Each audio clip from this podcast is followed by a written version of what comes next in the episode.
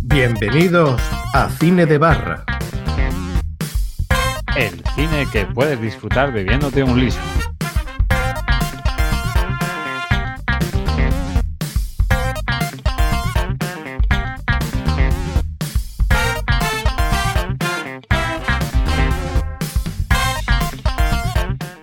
A todos y bienvenidos una vez más a vuestro podcast de cine favorito, Cine de Barra. El único podcast que podrás disfrutar bebiéndote un liso barra leño fresquito. Fresquísimo, fresquísimo y bebiéndonos un liso U2, U3. Eso sí, el segundo está tan bueno, igual de bueno que el primero que te tomas. Cuando tú llegas a tu casa de esta un día de mierda y te abre una cerveza, la primera te está muy buena, pero la segunda, ¿cómo te está a ti, Plisken? Buenas, ¿qué tal? Pues yo ya es que no me acuerdo de lo que eran los lisos, pero me acuerdo que cuando empezaba con uno, iba el segundo, ya iba camino cuesta abajo y sin freno. Ahí ya iban todos rodados y no, y no había problema. Si el primero era garrafón, el segundo ya se igual. notaba menos. Y el tercero ya era gloria bendita. Así que eso es lo que recuerdo, Bueno, básicamente. Básicamente. Cuando, cuando lo bebía. Y a la psicofonía de los directos, a la ayatola de los rancios, al aljibe de caca, eh, la ayatola de los rancios One More Time, ¿cómo le sienta? ¿Le está el segundo acuario de limón igual de bueno que el primero? Hombre, eh, no porque no existe. El- eh, Está el acuario normal y está el de naranja. Entonces, eh, Plisken, estaba hablando de los tiempos de mm, mi cartera patrocina esta tajada, ¿no? Sí. Aquella época, sí, sí. sí. Cuando, cuando, cuando le cogía los billetes a Benal, se los arrugaba y se los tiraba al suelo, ¿no? Y decía, tu dinero aquí no vale. Tu dinero aquí no sirve de nada. Y yo le decía, vale, pero no me lo tira al No, suelo, tío. Ni me lo arrugue. Sí, de esa época. Y, eh, bueno, ¿a, a ti qué? ¿A ti, Luigi? ¿El segundo está tan bueno como el primero? ¿O el segundo es una porquería y el primero es realmente bueno? Pues no sé, nunca me había planteado esa pregunta, la verdad, no sé, supongo que los dos están buenos. ¿No? Tú, tú tienes una teoría al respecto por lo que veo, ¿no? Yo, yo sí, yo sí. Sobre todo por la temática del programa, que va de secuelas que son buenas. Que Ah. no es que sean mejores que, no es que sean mejores que la primera, o quizás sí. Eso ya lo veremos. Pero eso que dicen de segundas partes nunca fueron buenas. Yo creo que eso, sobre todo, es para las relaciones de pareja. Pero en lo que es el cine y serie, según qué cosa. Según qué cosa. Pero bueno. Yo mm, creo, yo creo, yo creo que el que diga eso se cuela. Se, se, se, se, se cuela, ¿no? Se cuela. La leche que te dieron. Bueno, menos mal que tenemos aquí la, la voz de la sabidurita. Tenemos aquí a nuestro super tacañón. Tacañón mm, mm, por la edad de cuando salían los, los tacañones, las tacañonas, en- iba a decir en el corte inglés en vez del 1, 2, 3, imagínate. Que no es otro que nuestro vampiro favorito, Bardis. Buenas, Bardis, ¿qué tal? ¿Tú qué dices? ¿El segundo está tan bueno como el primero? ¿O el primero es el bueno, bueno, bueno? Eh, no, no sé de qué me habla. Yo vengo a hablar de cine, así que no. Se, se te escucha muy Yo he venido a hablar de mi libro. No venía a hablar de secuela, así que ya con el, con, con el chiste o lo que pretendía ser de Luigi ya es más que suficiente. Ya estamos servidos. Bueno, pues siguiendo con esta rutina que estamos llevando últimamente de no tener tiempo para preparar los programas y coger listados o hacernos cosas sin ver películas ni series, que yo creo que tarde o temprano solventaremos ese problema y nos prepararemos algo. De hecho, tenemos mm, varias ideas, no las vamos a decir, pero tenemos varias ideas, incluso de una película sola, que ayer salió una, una posibilidad de programa. Y dos o tres cosas con participantes y gente que quiere hacerlo, pero eso conlleva mucho tiempo y cuadrar horario de todas las personas con trabajo y tal es más complicado, pero vamos a intentar que eh, sea posible en este 2024, que viene dentro de poco.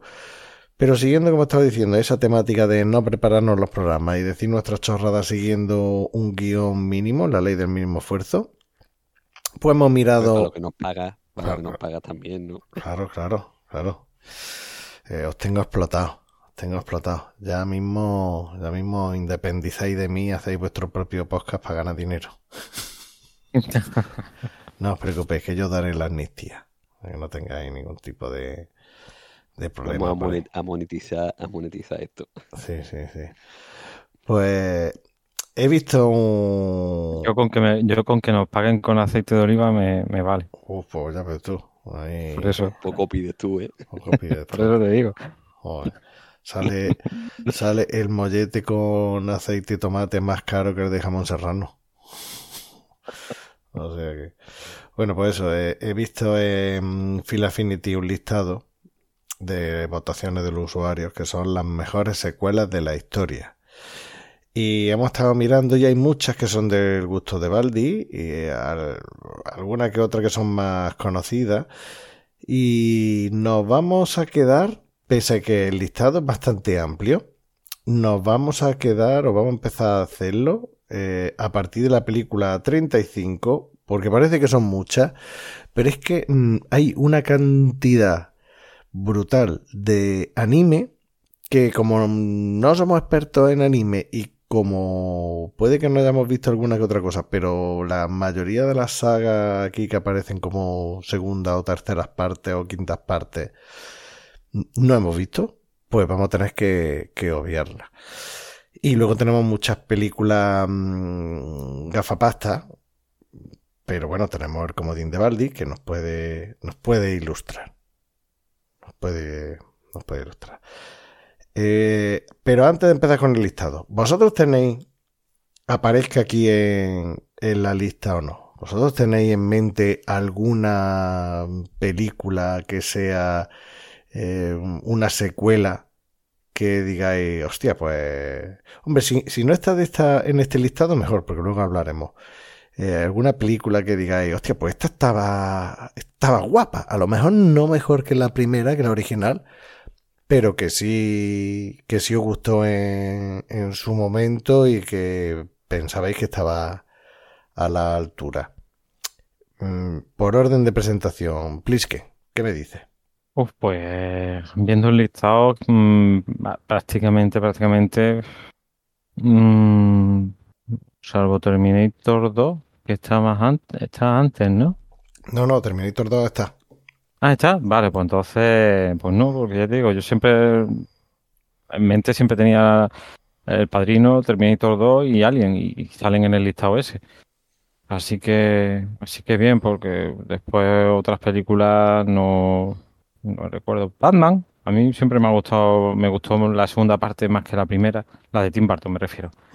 Que no, no, no aparece aquí ninguna de las dos, bueno, pero eso ya es opinión personal. A Yo mí la- segunda- todavía no he visto la segunda. Y mira que me gustó mucho la primera y que vi mucho la primera. A mí la segunda me, me, me, me, me gusta más porque es más Barton, más, es más oscura, más siniestra, más, más gótica, más asquerosa en el sentido del pingüino, el repelente, la Catwoman, eh, Super Catwoman, es la mejor Catwoman que ha, que ha salido ahora, ha salido en cualquier película de, Batman con Michelle Pfeiffer. Y bueno, quizás esa, ya te digo. El resto así que se me vengan en- a la cabeza, mm, porque no me he preparado nada, están ya ahí en el listado. Bueno, yo tengo que decir que eh, hay una persona, pe- pero vaya, desde hace dos o tres semanas, desde el, el anterior programa, la anterior grabación, el especial de Halloween ahora, hay una persona en el mundo de cine que ha desbancado a Nicolas Coppola Cage como, digamos, persona, no sé cómo llamarlo, como personaje especialmente dedicado al haterismo en este programa y la acaba de citar, que es Tim Burton. Tim Burton, desde que yo me he enterado que está con Mónica Bellucci, pues... mm, Tim Burton, hijo de puta. Hay Por que cierto, hablando de más. Tim Burton, hablando de Tim Burton y de, y de secuelas, ¿sabéis qué secuela está preparando, qué de- secuela se está preparando de película de Tim Burton? Sí, ya se han visto imágenes, la de Beetlejuice, ¿no? Beetlejuice 2, efectivamente. Es una peli que tampoco he visto, ¿eh?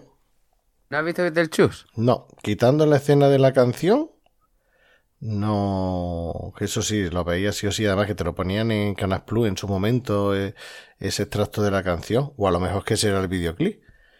No lo sé. Pero quitando eso, no he visto de qué va. O sea, luego ya me, sí me enteré por los dibujitos animados que sacaron, pero no. No me llamaba la atención eso. Mira, lo- los dibujitos, en cambio, no, eh, eso no los vi yo. Yo vi la película. La verdad es que está, está chula, a mí me, me gusta, pero los dibujos no los llegué, no los llegué a ver. A mí, a mí Beetlejuice me gusta. eh, me parece una peli muy entretenida, muy divertida. ¿no? Ya te digo que no tengo ni, ni idea. Ah, es que ti- tiene un, tiene un, un ritmo así muy, muy dinámico y no sé, tiene un, una aromilla así a las típicas películas de, de esa época que Sí. me me parece que está, que está muy bien. Y tiene un punto muy loco, ¿no? El, desde las cosas que le pasan a, a- a los protagonistas, eh, los protagonistas iniciales me refiero, ¿no? A Gina Davis y, y la- el propio personaje de, de una, eh, sí, el propio personaje Winona Ryder, el personaje, por supuesto, de Beetlejuice, ¿no? Eh, la, la- madre de Winona, eh, es muy, muy loca la película. Luego además es bastante, es bastante curioso como escuché en otro, en otro podcast en, en, eh, Nakatomi Radio eh, hace poco que decía, tío, es que los padres de Winona Ryder eran em, eh, la madre de, de Kevin, el de Solo en Casa, y el, y no sé si era, y el profesor o el director de, de Ferris Bueller. Ujú. Y, y nada, sí, luego también me, me gusta mucho esa película, la- las partes de la que están en la sala de espera. Me parecen geniales. La escena esta de que el, el purgatorio es como una... y hace papeleo a la administración pública. Me parece, me parece magnífico. Bueno, Luigi, ¿y qué te parecen? ¿Cuáles son tus secuelas favoritas o que te gusten que no estén aquí en el listado? Mira, por ejemplo, a mí de mm, una secuela que me, que me gusta mucho eh, siempre ha sido pues, Regreso al Futuro 2. Creo que, Que se queda creo que es fuera- una película... Se queda, se queda fuera por poquito. Porque hemos dicho que empezamos por la 35 y Regreso al Futuro 2 está en la 47. Pues por eso la, la, la comentamos, porque me parece que... Luego la tercera, la otra secuela, sí que me parece que está a bastante distancia de, de las dos primeras. Pero, pero tanto la Regreso al Futuro 1 como Regreso al Futuro 2, me parece que las dos son como películas de aventura, me parece que las dos son, son ma- maravillosas. Eh, como iba diciendo, eh, otra secuela que, que me gusta mucho, ¿no? Ya que mm, Plisken ha mencionado la de Batman, pues a mí me gusta mucho Superman 2. La, primera está muy bien, pero la segunda con los tres malos del planeta Kryp- Krypton también me, es una secuela que siempre me, me gustó mucho. Em, luego, por otro lado, otra secuela que también me mola. Bueno, a ver, yo he estado mirando aquí la, la lista y dentro de la secuela aparece, aparece La Última Cruzada, pero me parece que no está el Templo Maldito, ¿no? No. Curioso porque por nota, es que la, he buscado y por nota se supone que debería estar. Y vamos, y de hecho aparecen la calavera de cristal y la de la última, la del dial de... no acuerdo cómo se llamaba. Así que es una cosa rara. Yo sé que la eh, siempre la mayoría de la gente dice que la, bueno, de las tres originales, la, la peor era el Templo Maldito, aunque a mí, a mí siempre me gustó mucho. Eh, no sé si incluso se diría que era, que era mi favorita de las tres. El, no sé por qué le tengo especial cariño al, al Templo Maldito. Así que, bueno, es otra de las que yo colocaría de entre las que me gustaban. ¿Y Baldi? Yo es que no lo he pensado, o sea, lo siento, pero no he Pues, pensado así, sin pensar. directamente. Es que eh, me he visto la lista y sí hay algunas películas de la lista que están muy bien. Algunas cosas que yo ya cuando nos toque hablaremos y no realmente no considero secuelas, sino que forman parte del el mismo de, la misma unidad. Pero bueno, están puestas ahí en esa lista porque Film Affinity así lo ha considerado. Pero no he pensado en secuelas, eh, así que no, no puedo, o sea, más allá de las que vienen en esa lista, no se me han ocurrido y no he, no he pensado yo en, secuelas que diga, "Pff, eh, no, entonces pues no, no puedo, no puedo dar opinión al respecto porque no, no lo he pensado. Pues Me yo hubieran sí. dejado más tiempo, pero me ha pillado el toro y no he podido. Yo sí. Yo tengo dos que reconozco que, sobre todo, una de ellas es mala con agonía, pero a mí me gustó muchísimo. Voy a empezar con esta mala con agonía que me gustó muchísimo, ya de los Gremlins 2. Me gustó muchísimo. ¿Que la primera es más buena? Pues seguro. Pero a mí Gremlins 2 sería porque la vi en el cine. Eh, yo me lo pasé pipa. Mm, y era súper chinorri. Y era una película muy divertida. La veo más de humor que la, es como otro género. La primera era así dentro de mm, de que también era cine infantil o juvenil. A día de hoy no sé si sería infantil, pero la veía como más de terror. Pero la segunda era era una comedia. Una comedia básicamente y con la parodia que había en aquel momento no lo sabíamos, ahora sí, de Donald Trump. Pues la verdad es que me gustó mucho Gremlins 2. Y otra que esta sí es más, más reciente que me gustó mucho fue Scream 2. Porque hablan de, de, de metacine, de, del género. Y entonces en Scream 2 te dicen que como es una secuela, pues que tiene que seguir las normas de la secuela y tal. Y ese rollito de metacine, de hablar de qué es lo que tiene que haber en las secuelas con más muertos o tiene que sorprender más que la primera y hablándote de todos los géneros así de... Bueno, de todos los géneros, del género del terror y del género de... eh, y, de, y del cine en general con otras partes. De hecho, tienen un, un chiste que dice, bueno, segundas partes que fueron mejor que la primera o, o esto que dicen que segundas partes nunca fueron buenas y dice, no, Aliens el regreso y tal, y Terminator 2 y salta uno, ¿eh? que se te pone dura con James Cameron. Eso siempre me, me, me hizo gracia, sobre todo después de ver las putas mierdas que ha hecho James Cameron a partir de las titanadas. Pero, pero bueno, esas dos pelis quería, quería nombrarlas. Y luego, mm, haciendo, entre comillas, un homenaje a Luigi Bercotti, todo lo que veíamos en los 80, que era segunda, tercera, cuarta parte, todos los flipábamos muchísimo.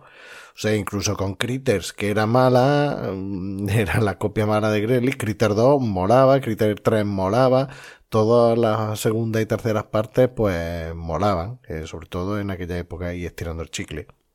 Hombre, yo de la saga que has comentado antes, de la del metacine y el terror, la- hay que decir que esa saga es crema. Porque es Scream.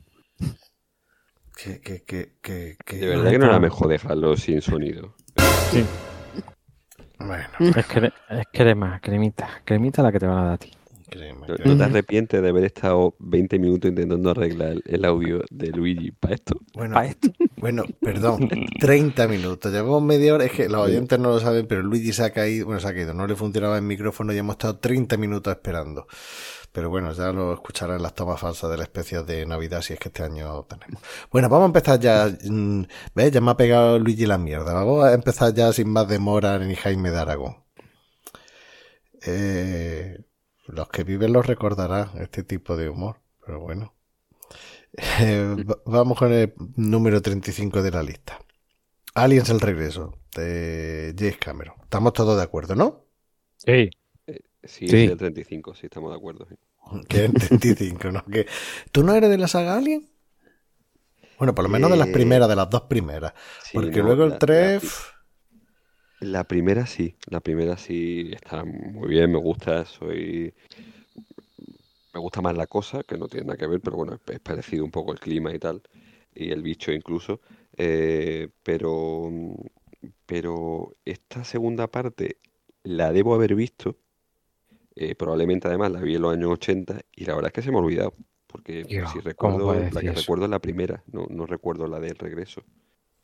Entonces, igual la he visto o igual no. La pero segunda, no me meten el, tema de los marines. Segunda es- Segunda segunda es Vázquez. cuando, la segunda es cuando Ripley ya eh, le da pana a todo Dios, a los marines de primera hora y todo. Pero es cuando es madre, no, esa es la siguiente, ¿no? Mm, No, Mm, aquí, bueno, aquí sale que, que, que tenía una hija, que Pero tiene una hija en la. Tierra. no. Eh, Esa es la tercera. Ah, vale, pues ya está. Entonces, es que ya a partir de la segunda mezclo.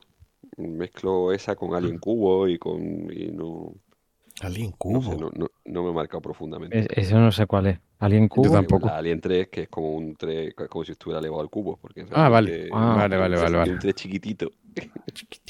Yo siempre la he llamado Alien Cubo, perdón. No, yo, yo- a, mí, a mí esa es que no me gustó. Esta es un peliculón, esta es un de cine de acción, Sí, sí. la leche. Sí, sí. a mí de, la- a mí de las cuatro Alien eh, así primeras que se hicieron, la tercera era la que menos me gustó también. Eh, la, la primera es la que más me gusta, en eso coincido con Baldi. La segunda creo que es súper entretenida y que también mola un huevo.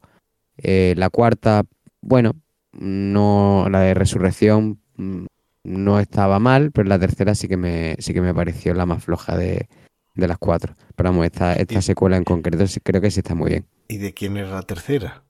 David Fincher. La tercera es de David Fincher. De Fincher. Fincher, que, que eh, hasta, hasta David Fincher hace mierdas.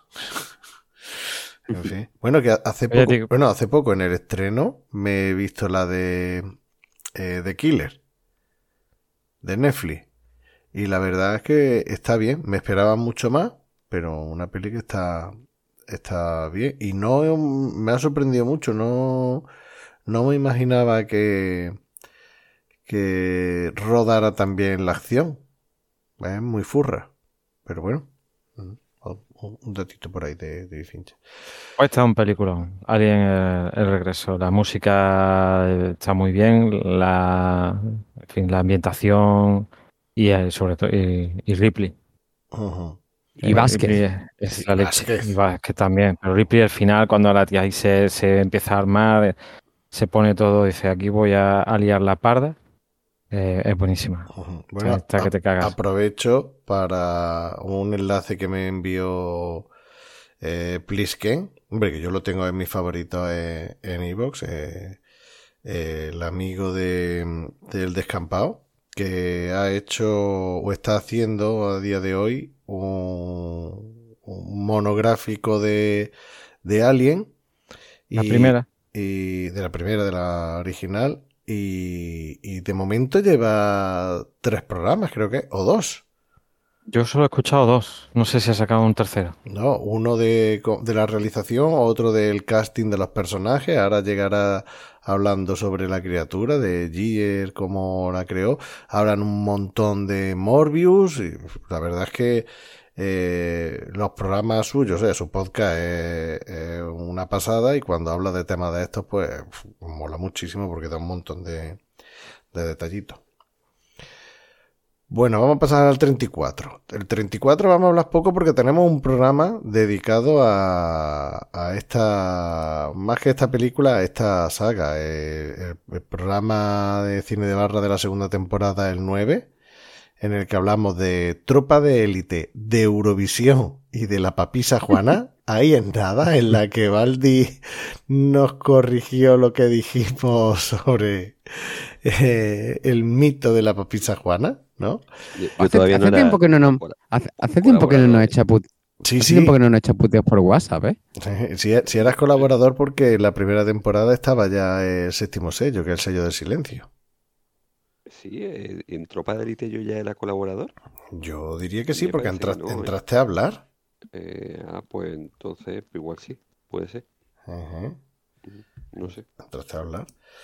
Pues eh, eso, Tropa de Élite 2, la, la película de brasileña de José Padilla, que si en la primera estaba más dedicada al BOPE, al grupo este especial de la policía barra militar y de la favela, en este segundo, esta segunda entrega hablaban un poquito más del tema, de, del tema político.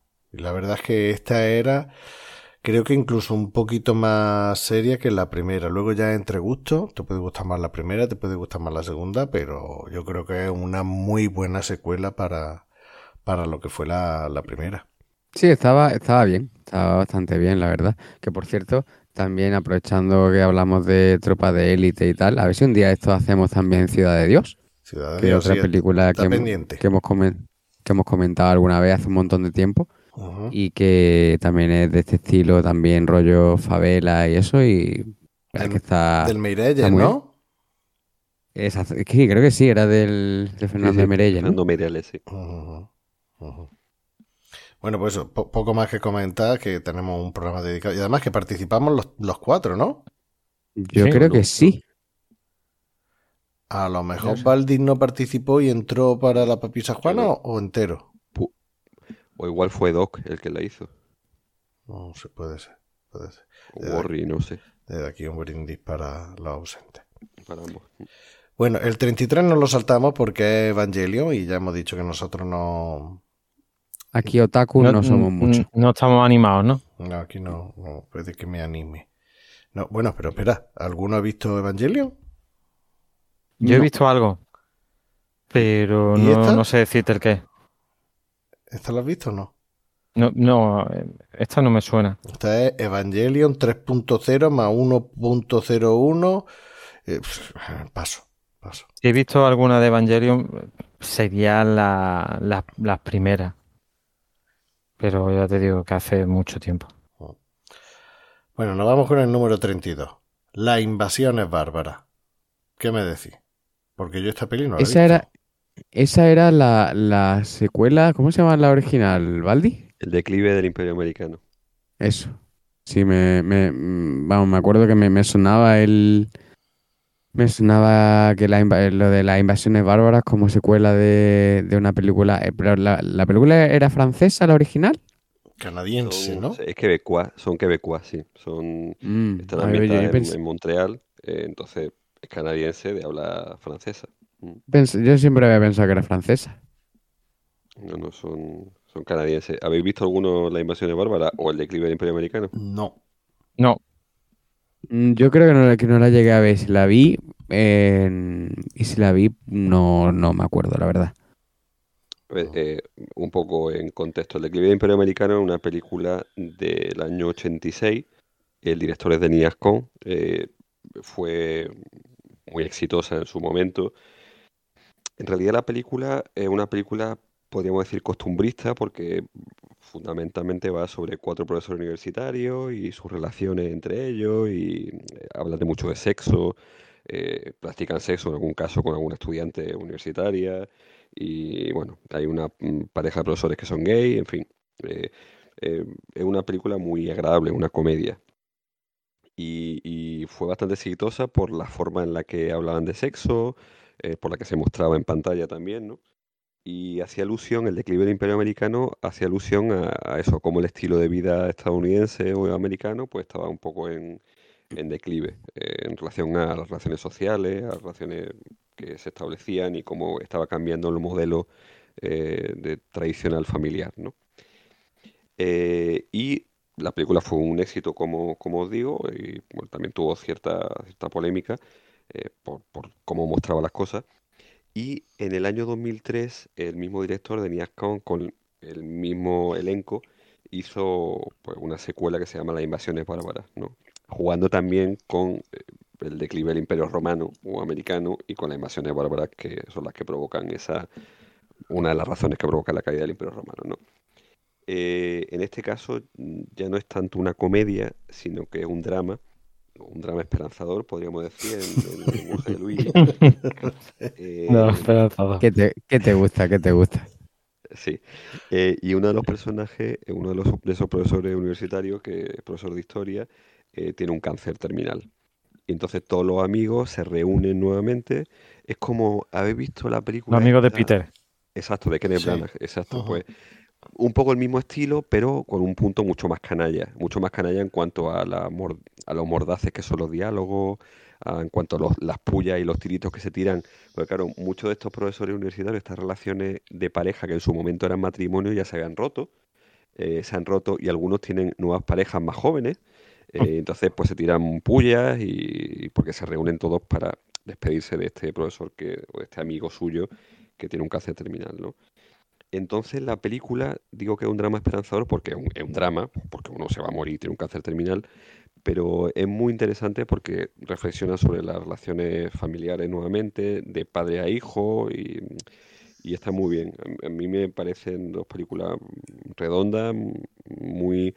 Me recuerda mucho a Eric Romer, porque son películas de mucho hablar, de mucho diálogo, eh, donde realmente el eje está en el guion, el eje de las películas, y, y son muy interesantes. Eh, entonces, las dos son muy recomendables. Eh, claro, para ver la invasión de Bárbara y disfrutarlas hay que haber visto previamente el declive del Imperio Americano y haberla disfrutado.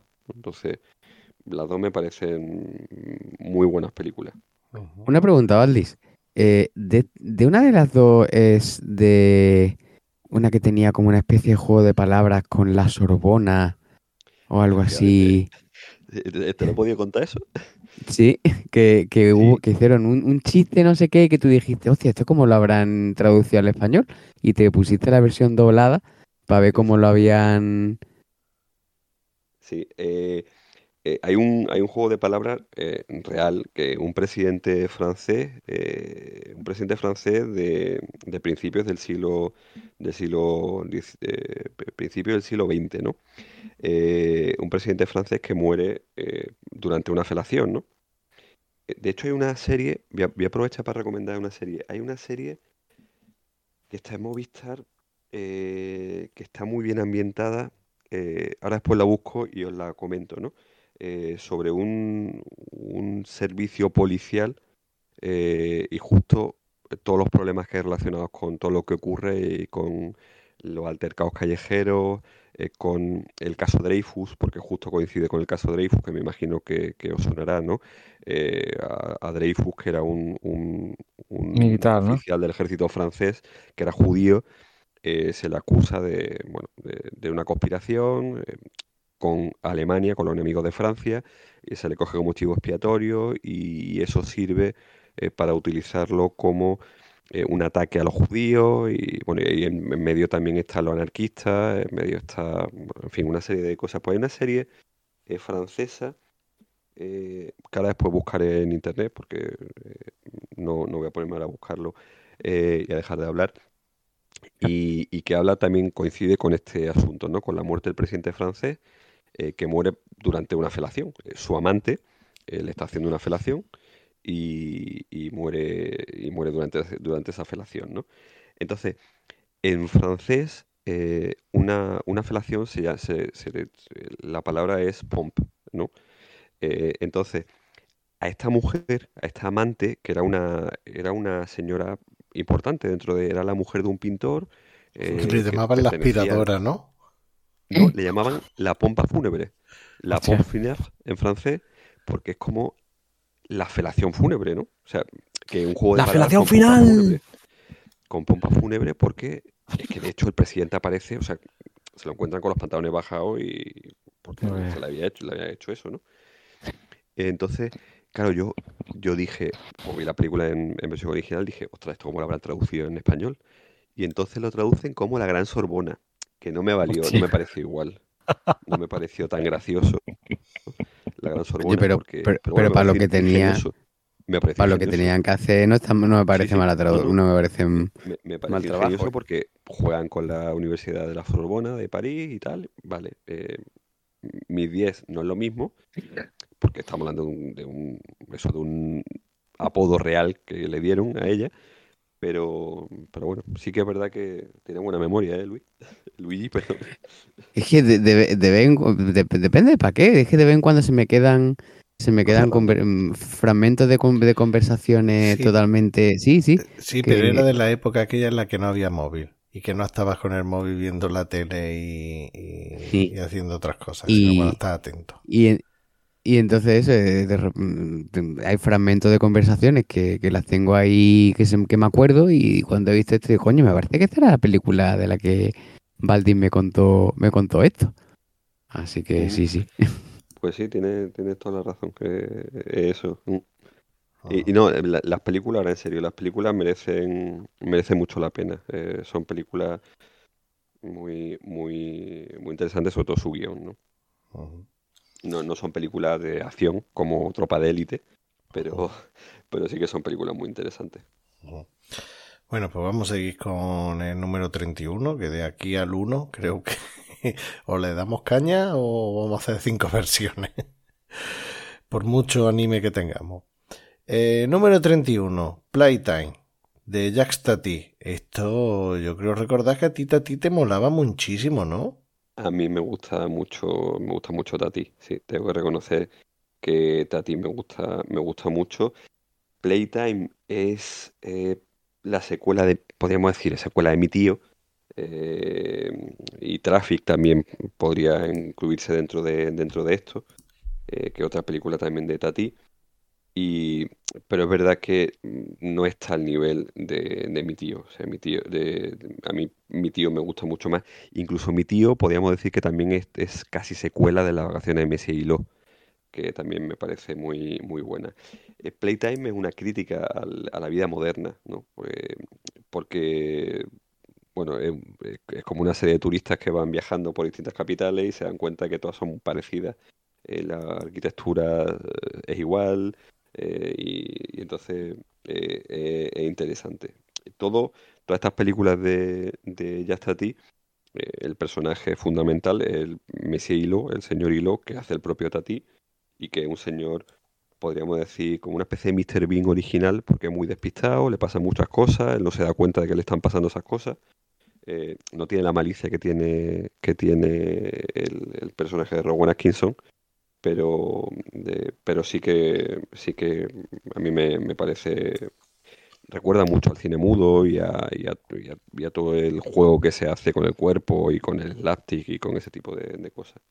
Pero es muy, a mí personalmente me parece muy, muy interesante. Y No sé si la habéis visto alguno de vosotros. Plisken y Luigi, que se iba a preguntar si la habéis visto, porque yo no la he visto. No. No, no. No, ni la primera ni la de Messi y Lo tampoco. No, no. No, tam- tampoco. Eh, pues, no sé. Sí, igual si un, un vistazo a las vacaciones de Messi y Lo sí que merece la pena porque, porque está divertida. ¿Estarán filming? Sí, estarán seguramente. filming. Es Vale, muy pues, posible. pues entonces Ahí. igual. eh, hay, hay humor, por ejemplo, a mí no, no me gusta nada eh, dentro del humor francés, este, yo soy muy de cine francés, ya sabéis, ¿no? Pero a mí, por ejemplo, eh, no me gusta nada el, el gendarme este, eh, Uf, eh, ¿cómo se llama? sí, ¿Luis de me Funes? dice. Eso, Luis de Funes, por ejemplo, no me, no me gusta nada las películas de Luis de Funes, pero en cambio sí que sí que me gustan las de las de Ya está a ti, ¿no? Eh, eh, que no tienen nada que ver, me parece que son completamente diferentes. Eh, Bueno, vamos a seguir con el con el número 30, que va a ser un paso fugaz, porque es Kenshin el guerrero samurái final. Yo esto lo he visto. ¿Y qué? Anda. A ver, a mí me gustó porque va sobre samurái y, está, bueno, está bastante interesante para mi gusto. Va un samurái típico, un samurái errante y demás. Además que está ambientada en el siglo XIX de Japón cuando terminó, digamos, la época de samuráis y tal, los shogunatos. Y empieza, pues, digamos, a instaurarse otro tipo de eh, re- revolución Meiji, Meiji creo que fue. Total, que hay policía y que los samuráis no lleven espada y demás. Y bueno, sale por ahí un villano que va haciendo todo lo que le da la gana y un, y un samurái así que sale errante, eh, de este, el Kenshi. Y, y nada, y, lucha contra el, contra el, contra el malo, por así decirlo, lo típico. Y nada, esto que sale aquí en el número 30 es uno, es una, una ova, es decir, unos episodios especiales que salieron aparte de la serie de televisión, que te explican el final de que tiene ese, samurái. Y a la vez después sacaron otras ovas que te explicaban en los comienzos del samurái y por qué aparecen una serie de cicatrices y demás, y lo típico, eh, porque eh, es errante, eh, le mataron a su amor de toda la vida y entonces pues a partir de ahí pues decidió ir vagando y errando hasta que le llegue su muerte porque básicamente no tienen no tiene ningún afán por así decirlo por, por vivir porque ya le desapareció la desapareció su, su único motivo. Y bueno, está interesante. A mí me gustó. Ahí eso, son tres temporadas, no sé, tres temporadas y después la, una, un par de episodios de, de explican el, final y otros que explican el principio de, de este personaje, de Roryuri Kenshi. Y del número 29 que es Puela Magi Madoka Mágica 3 Rebellion. Eh, no. No. Y Mi idea. por hecho que, el resto tampoco. Pues puedo hacer un inciso antes de llegar a la siguiente, que seguro que vais a hablar mucho de ella. No, no te eh, creas, venga, pero no. La serie, encontré la serie se llama Paris Police 1900 y Paris Police 1905, que es la segunda temporada. Mm. Me he equivocado, no está en Movistar, está en, en RTV Play. Ah, eh, ah mira, es decir, que se pueden ver gratuitamente en, en la, aplicación de televisión española. Paris Police. Y, es muy recomendable eh, echarle un vistazo porque está muy bien eh, la ambientación, cómo retrata la sociedad de la época, todos los rollos que hay políticos y además son reconocibles personajes que aparecen, ¿no? la propia la señora de Steinail, que es la la, amante, como digo, del, presidente de la República. Eh, está muy bien ambientada y está, está bastante, eh, bastante bien. Eh, una policía que también tiene su corrupción dentro y es una crítica de la sociedad de la Belle Époque que, tiene un punto bastante, bastante duro la serie. Está muy bien. Y como es gratis, pues se puede, se puede ver. No son muchos episodios. Ya está, eso era. Bueno, pues vamos a seguir con el 28 que dice Valdi que vamos a hablar mucho. Yo creo que no, pero bueno. Y es El Caballero Oscuro, La leyenda renace, la tercera película de la trilogía de Batman de Christopher Nolan. Que a mí esta especialmente... Mm, es que a mí me gusta la segunda, que ahora estará más arriba pero ni Batman Begin ni La leyenda renace me gustan especialmente. Y eso que, que sale de Tom Hardy, que a mí Tom Hardy me flipa. Pero yo creo que puede ser porque la segunda me flipó mucho en su momento, aunque ahora le veo le veo más, más fallito y le veo, le veo las costuras en alguna que otra cosa. Pero esta de la leyenda renace a mí regulinchi. Regulinchi también es que mm, yo tengo el típico... Dice la gente, a Christopher Nolan o lo ama o lo odia. Pues yo no. Hay cosas que me gustan mucho y otras cosas que no me gustan tanto. Y de las cosas que me gustan mucho, yo creo que a veces eso de sobreexplicarlo todo como si el, el espectador fuera Macia y repetí una y otra vez, una y otra vez las cosas para que te enteres y los metrajes tan largos que luego sí, la acción, la, la rueda de, de cojones. Y de hecho tengo ganas de ver la, la última que, que ha sacado para ver lo que es una película de Nolan sin escenas de, de acción aunque ya vi Memento pero no sé, no sé qué opináis vosotros de esta tercera de Batman. No te puedo decir mucho porque es la que menos recuerdo de, las tres. Tendría que verla para recordar algo, pero no, básicamente es como tú. Me, me, gustó la primera, la segunda también, con el tema del Joker, pero esta tercera no. No, no me, no me acuerdo mucho, así que no me, no me tanto la atención. Yo igual, yo recuerdo que vi que vi mm, algunas películas de estas de Batman de las que hicieron últimamente, pero la verdad es que no, no tengo, vamos, las mezclo, no, no me acuerdo de cuál era cuál, no, no me dejó demasiado recuerdo, no, o sea, no, cuando la vi, pues el recuerdo que tengo es de que sí, ah, no está mal, pero a día de hoy es que no, la verdad es que no me acuerdo de gran cosa, o sea, que, que no no tengo mucha opinión al respecto. Doy por Yo- hecho yo que esta no la Baldi he no la ha visto. visto, ¿no? No, no, esta no la he visto, ni tampoco he visto la segunda, pero vi la primera precisamente porque tú me la recomendaste. No, yo te recomendé la Eh, segunda, tío. Sí, sí. No, la primera, ¿no? No, la segunda, mi banda Begin y Funifa. Tú, es que eh, Pero, pero tú, te- tú recuerdas cuál fue la conversación que tuvimos, ¿no? Sí que me dijiste que si tenía que haber una de superhéroes, que viera esa. Claro que Pero ve alma de cántaro, ¿cómo voy a ver la segunda si no veo la primera? se puede ver. No, hombre, no, si son de, de esto no es, no es una historia que continúa. No. Bueno, sí continúa, pero no tiene nada que ver. Tú puedes ver la segunda si no habéis visto la primera. Esos son las de Marvel. Creo que mm, Valde está pensando en toda la movida esta del universo de Marvel.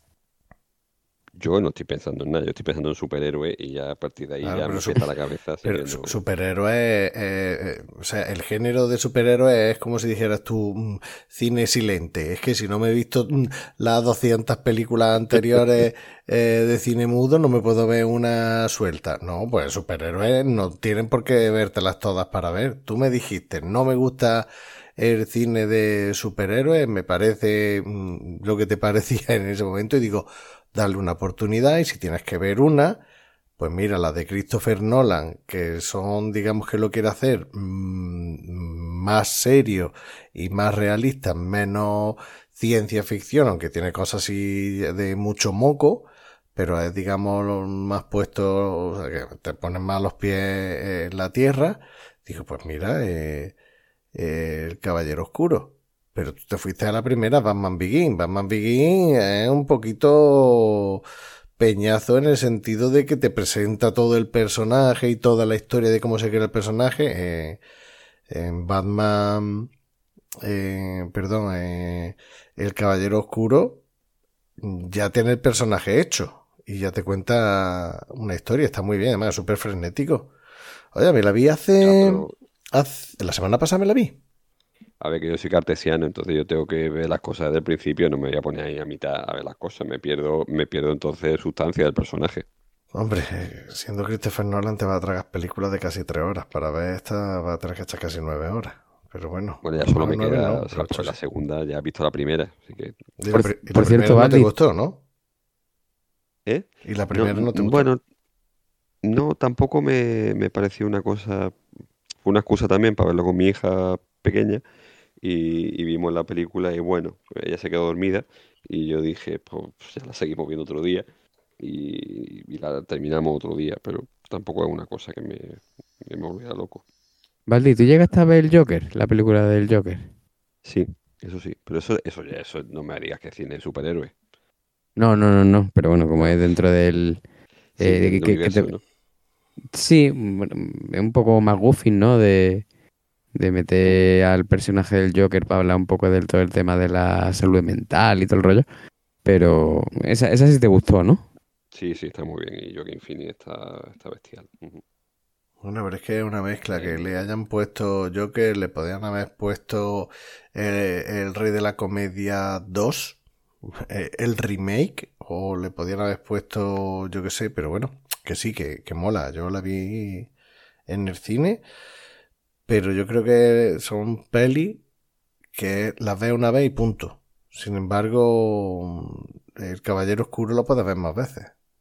No sé, yo a mí no me, no, no me apetece ver otra vez el Joker, personalmente. No sé vosotros lo que opináis. Hombre, es mal rollera la película.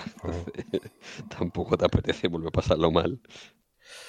27, Terminator 2, el juicio final. Una película que está siempre en los listados de las mejores secuelas de, de la historia del cine.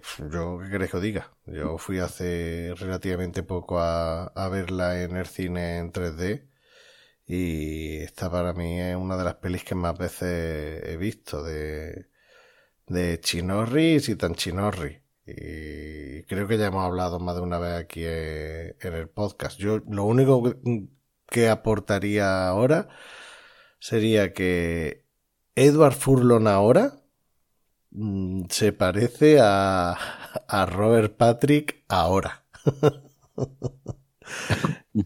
está, está el pobre un poquito estropeado. Más que la cama loco. Pues sí, no, que luego, luego metéis conmigo, porque digo que sí, el señor que se derrite y tal, así que aquí prefiero no hablar. Habla, habla, habla. El señor que se derrite. Qué, qué blasfemia. Sí, Luego se me ofenden. una aleación líquida. No, hombre, No, está- es que se, podría hablar Está- mucho. Sí, está- y es que ya, ya hemos hablado también, ¿no? Y ¿Habéis hablado vosotros? una- Ah, ¿tú no estuviste ese día? No, no, yo no estuve cuando las películas que. o momentos en el cine y tal. No, no, yo no estaba. Ah, adelante, da, da tu opinión entonces. No, no, eh, no, porque básicamente es lo mismo y se podría estar hablando mucho y tal. ¿no? Para mí, lo mismo que comentó Benal, un peliculón, fui a verla también al cine y me quedé flipado. Pues la ves a una edad, ves la acción, los efectos especiales, que a día de hoy está, hay muchos que están súper bien y, y nada, que un peliculón. Muy entretenida. Sí, sí, trepidante, con unos efectos especiales que a día de hoy todavía se mantienen razonablemente vigentes. Y, y la verdad es que, vamos, el, lo- luego después, eh, el resto de toda la saga que se ha seguido haciendo, la verdad es que no lo he Eh. llegado a seguir. ¿Vosotros habéis visto todas las, de- todas las que vinieron después? Eh, Eh, no sirven para nada. Vamos, en que he, he oído eso, que son... Yo vi la tercera, que de la que, bueno, la vi en el cine y, bueno, pues tampoco me acuerdo de gran cosa. Sé que dije, bueno, pues, va, era- se la Eh, podrían haber ahorrado. Eh, y por lo que lo mismo. Por lo que he oído, lo que viene después es peor todavía, ¿no? Bueno, mira, mm, la, creo que es la última que hicieron, y si no es la última, es la penúltima.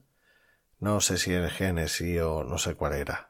Eh, estaba gracioso porque con la con el deepfake te mostraban a los Terminator, pero de la 1. O sea, Chuache de la 1, con el pelazo que tenía en la 1, no con la estética de, del 2.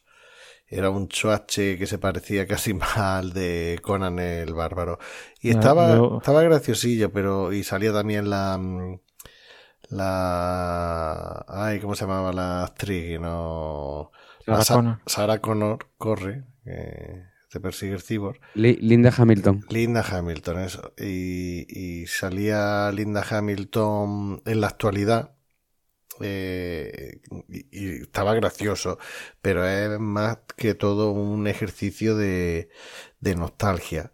Pero ya te digo que si lo hubieran dejado en esta en Terminator 2 así, pss, y se acabó, pues hubiera quedado. Sí, una sola repente. resto. mm, Lo único interesante de que, por ejemplo, y ya está, que la de Terminator Destino Oscuro se rodó en Murcia. Hostia, pijo huevo. Eh, hubo partes que se rodaron en, en España y más concretamente en, en Murcia, en Murcia. Y ya está. Mira, y como, como dato curioso, mm, eh, no sé si fue, supongo que sería en el San Andrea, en el GTA San Andrea hubo un flipadísimo, creo que era un ruso, que hizo la, la peli de Terminator 2 en, en el videojuego de, de San Andrea. Con la persecución del camión y la moto, hizo, creo que fue la peli entera. No sé si utilizaría un mod o lo que fue, lo que fuera, pero yo creo que si buscáis en YouTube Terminator 2 GTA, yo creo que podéis encontrar y ver la película entera, y además casi, casi, casi plano a plano. A modo de, curiosidad. Bueno, seguimos con el 26. Con el 26. Aquí vamos a estar bien breve. Aquí vamos a ser breve porque. Valdi, ¿qué opina del número 26 Vengadores Infinity War? Es que no tengo opinión porque no lo he visto. Ya lo siento. El próximo día me lo dice, me la preparo. Me, me- me la miro antes. Y Luigi tampoco, ¿no? No, tampoco la he visto. Bueno, plisquencito, tú y yo, ¿qué? Va, A ver, yo lo he visto por, por, por en su momento, porque mi mujer veía todas las de Vengadores, pero vamos, me la marqué en plan Luigi Bercotti. Mm. A mí es que las películas en general de los Vengadores me, me atraen al pairo, la verdad. Salvo Capitán América, las otras que no, no, no me, no, no me llaman la atención. Lo siento, no, no Bueno, me gusta. yo diría que de la saga del infinito de, de las pelis Marvel, a lo mejor quizás junto a la del Soldado de Invierno, eh, del Capitán América, eh, esta, esta fue un pepinazo. Esta fue un pepinazo porque sin, sin hacer spoiler, bueno, aunque se puede hacer spoiler, pero bueno, no, no lo voy a hacer. Eh, el final de la película era como no tenéis cojones de hacer lo que teníais que hacer y lo hicieron. O sea que y, y se, queda, se quedó todo el cine como callado diciendo qué cojones es esto, qué cojones es lo que ha pasado, qué, qué habéis hecho. Y esta fue la película que yo vi con el Sevilla delante. Que Ah, el, el cabrón tenía el moño ahí en la cabeza y digo, me cago en la puta que me voy a perder una parte de la pantalla. Y tuvo el tío la decencia de que cuando terminaron los trailers, el tío se, como se dice aquí en Málaga, se chorreó. y se chorreó en el, en el asiento y pude, pude ver la peli bien. Bien, bien, yo cada vez soy menos de, de Marvel. De hecho, creo que tengo, desde que terminó la saga del infinito, creo que hay tres o cuatro pelis que no he visto. Y, y ya me da un poco, me da un poco igual. Pero bueno, esta, esta sí, esta sí mola. Y- De todas formas, esto, la- las películas estas ya del todo el universo este, las últimas que han hecho eh, han sido un poco más fracaso en cuanto a taquilla y todo, ¿no? Parece que un poco como que ya se está empezando a pasar la, la fiebre de toda esta historia, Bueno, por lo menos en parte, ¿no? ¿Se, ¿Se está pasando la fiebre? Sí, y no. Porque la de Spider-Man, la última de Spider-Man fue un pepinazo. Fue, pero también ¿Mm? fue porque fue peli evento. Pero la verdad es que como se ha terminado la primera gran saga, aunque siga habiendo películas, digamos que están haciendo la segunda saga, que es la de los multiversos. Entonces ahora es otra historia. Entonces mm, están encadenando todo para lo que viene en el futuro. Y la, primera gran hornada de, de pelis Marvel se ha terminado. Entonces tienen que sacar nuevos personajes porque los actores se han retirado. Mm, Normal, normal. Y también porque ha desaparecido un poquito el boom. Pero bueno. Bueno, vamos a darle caña que si no, no llegamos ni de, de coña. Bueno, ahora viene una que nos saltamos, porque en el número 25, eh, Ataque a los Titanes, el rugido del despertar. ¿Plisken la has visto? empecé a ver la serie en sí de los ataques de los titanes, pero mm, no, no, no llegué a terminarla. No, no me, no me gustaba, no, no me cuadraba. Así que no, nada que decir. Eh, los otros dos con tertulios Ni le- idea. Ni le pregunto. Ni idea, Julio. Número 24. Venga, Baldi. La venganza de Manon. El manantial de las colinas 2. Ni puta idea, básicamente. sobre la película de, de Claude Berry, La venganza de, Manon, eh, en realidad son dos películas eh, independientes, o sea, independientes no, perdón, es la misma historia o es la historia sucesiva en, en dos momentos históricos diferentes. Eh, está basado en una novela de, de, de Marcel Pagnol, que es un novelista francés, ¿no? Y está ambientado en la Provenza eh, y es un poco un retrato costumbrista de la vida en la montaña y las relaciones entre los, los- los que viven en la montaña con los- una pastora, por ejemplo, que una pastorcilla que hace Manuel Bear. Eh, a mí me gusta mucho, eh, o sea, me gustó mucho la- las dos Pero películas. pasan, cosas. Pasan cosas, pasan bastantes cosas, de hecho. Es que tal y como lo están montando. Hay una movida con el manantial, por ejemplo. ¿qué- qué Hay es? una movida con ¿Está el el agua turbia o qué? No, que es interesante eh, que hay un- una muerte de por medio, en fin. Ah, bueno, mira. Eh, eh, el protagonista es Daniel O'Teil, que hace un papelón impresionante. De hecho, fue, le dieron el César por su interpretación de- del protagonista, que es un poco un personaje muy, muy simple, podríamos decir, un poco retrasado, muy simple, y lo hace muy bien, muy bien. Y Montan es el, el padre de, de Daniel O'Teil, eh, y la verdad es que eh, las interpretaciones son fantásticas y, bueno, eh, la vida rural en la Francia de principios de siglo, o de los años 20, si no me equivoco, o así, y está, eh, a mí, a mí me gustó mucho, pero es verdad que son dos películas largas, o sea que al final son como cuatro o cinco horas de, de película. Eh, Ah, la- las la dos juntas, que- ¿no? Las dos, las dos juntas, sí. La Ah. primera, es que, es que no tiene ningún sentido ver la segunda parte si no has visto la primera, eh, porque es la continuación, eh, podemos decir, años después, ¿no? Entonces, de hecho, la, Manon de- la venganza de Manon, que en realidad en francés se llama el, el manantial de Manon o Manon de Sur, eh, eh, es sobre una chica años después, en fin, bueno, da igual, no voy a contar la historia, pero, pero que está, mm, eh, son películas bastante dignas, bastante in- interesantes de un director como Claude Berry, que seguramente lo conozcáis, ¿no? Eh, no, no. Eh, Claude Berry, por ejemplo, fue el que hizo Germinal y el que ha hecho, es un director, bueno, relativamente importante. Germinal, ¿no lo habéis visto? No, eso es un tratado No. sobre botánica. Eh, no. Germinal es uno de los meses, uno de los meses revolucionarios, eh, o sea, el nombre de uno de los meses revolucionarios. Eh, bueno, está basado también en una novela, en este caso una adaptación de una novela de Zola, eh, y, y bueno, eh, en fin, da igual, que, que, tiene, tiene muy buenas películas, eh, Berry, y en este caso las dos que comentamos están, están bastante bien, son recomendables. Ujú. ¿Y el resto lo ha visto? No. No. No, Bueno, nos vamos al 23. Mi tío ya ha hablado de ella, ¿no? Sí, exactamente. Mi tío ya comenté que, que era de Ya está a ti, que era la, la secuela, podríamos decir, o la segunda parte de La vacación de Messi Hilo, y que justo es la que iba antes de Playtime, que también es secuela de, de esta, así que, que ya hemos hablado de ella, no tiene sentido volver a hablar de ella.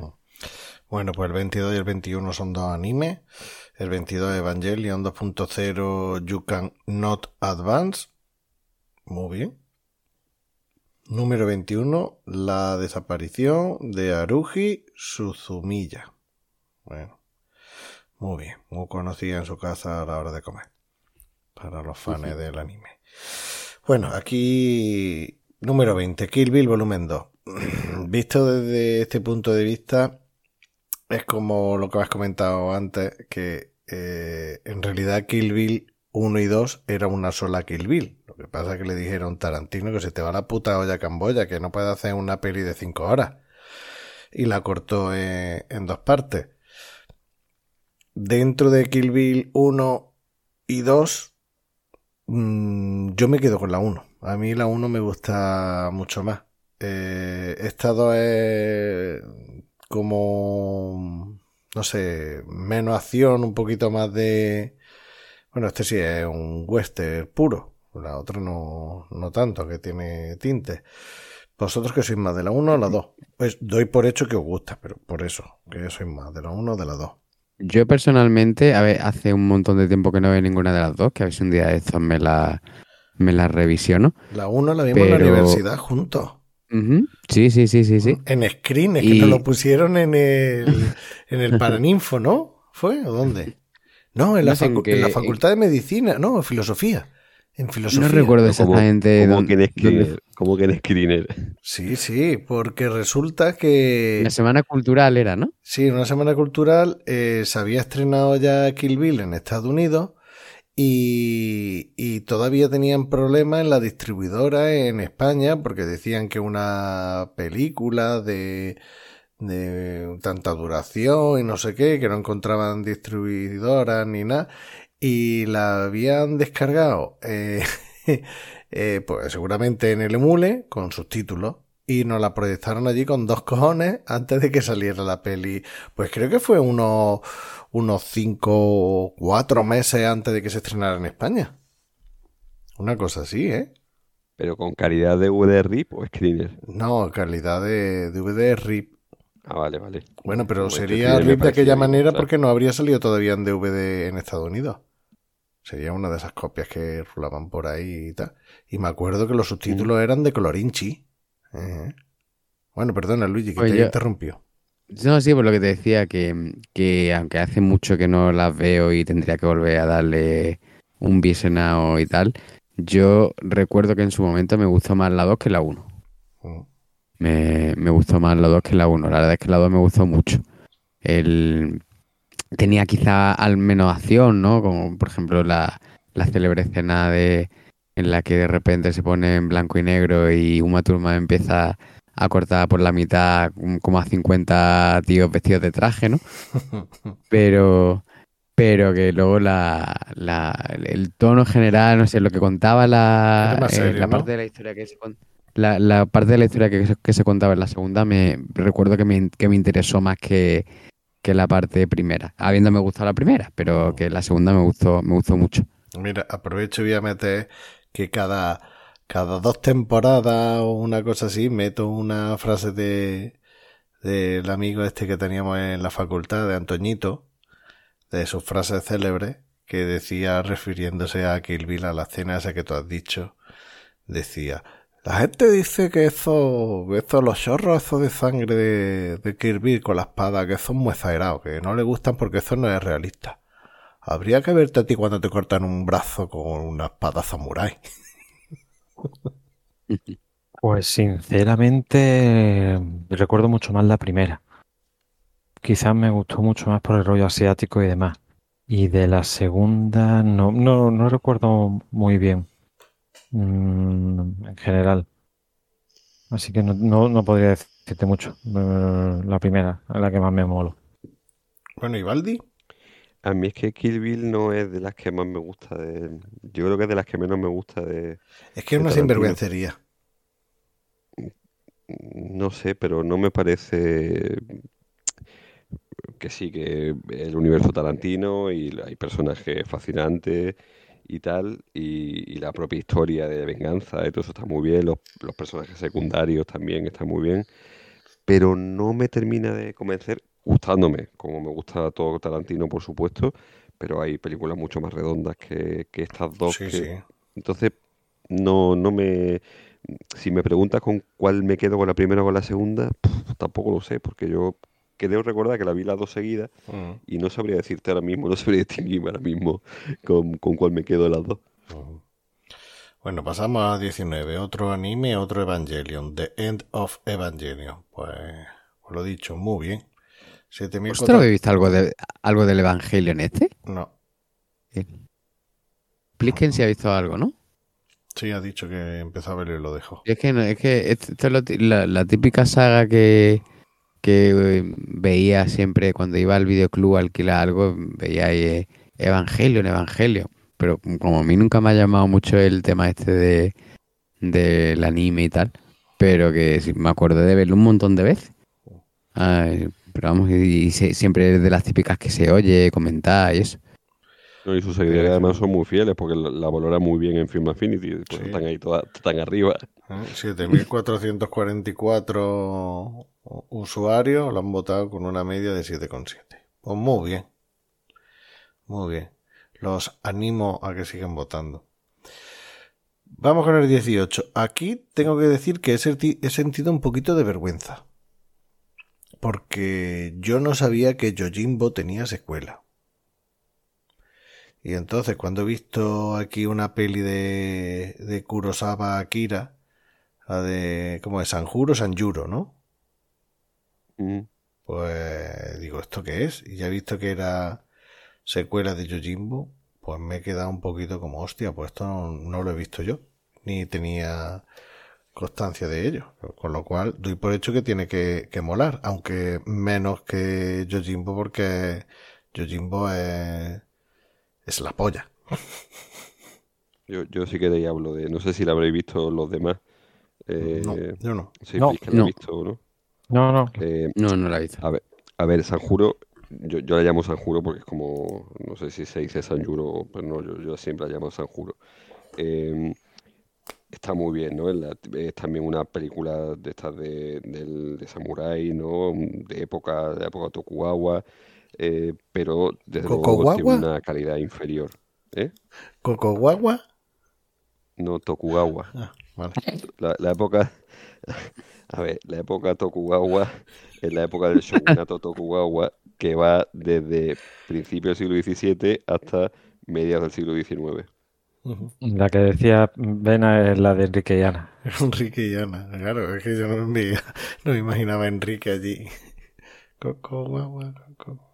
Oye, ¿y, lo- y- y- y la, y la historia esta del Sanjuro es de antes o de después de, de matarse en el accidente de aviación? ¿Cómo? Eso no lo he pillado. Eh, nada, el eh, San, Sanjurjo. Ostras. Madre mía. Madre mía.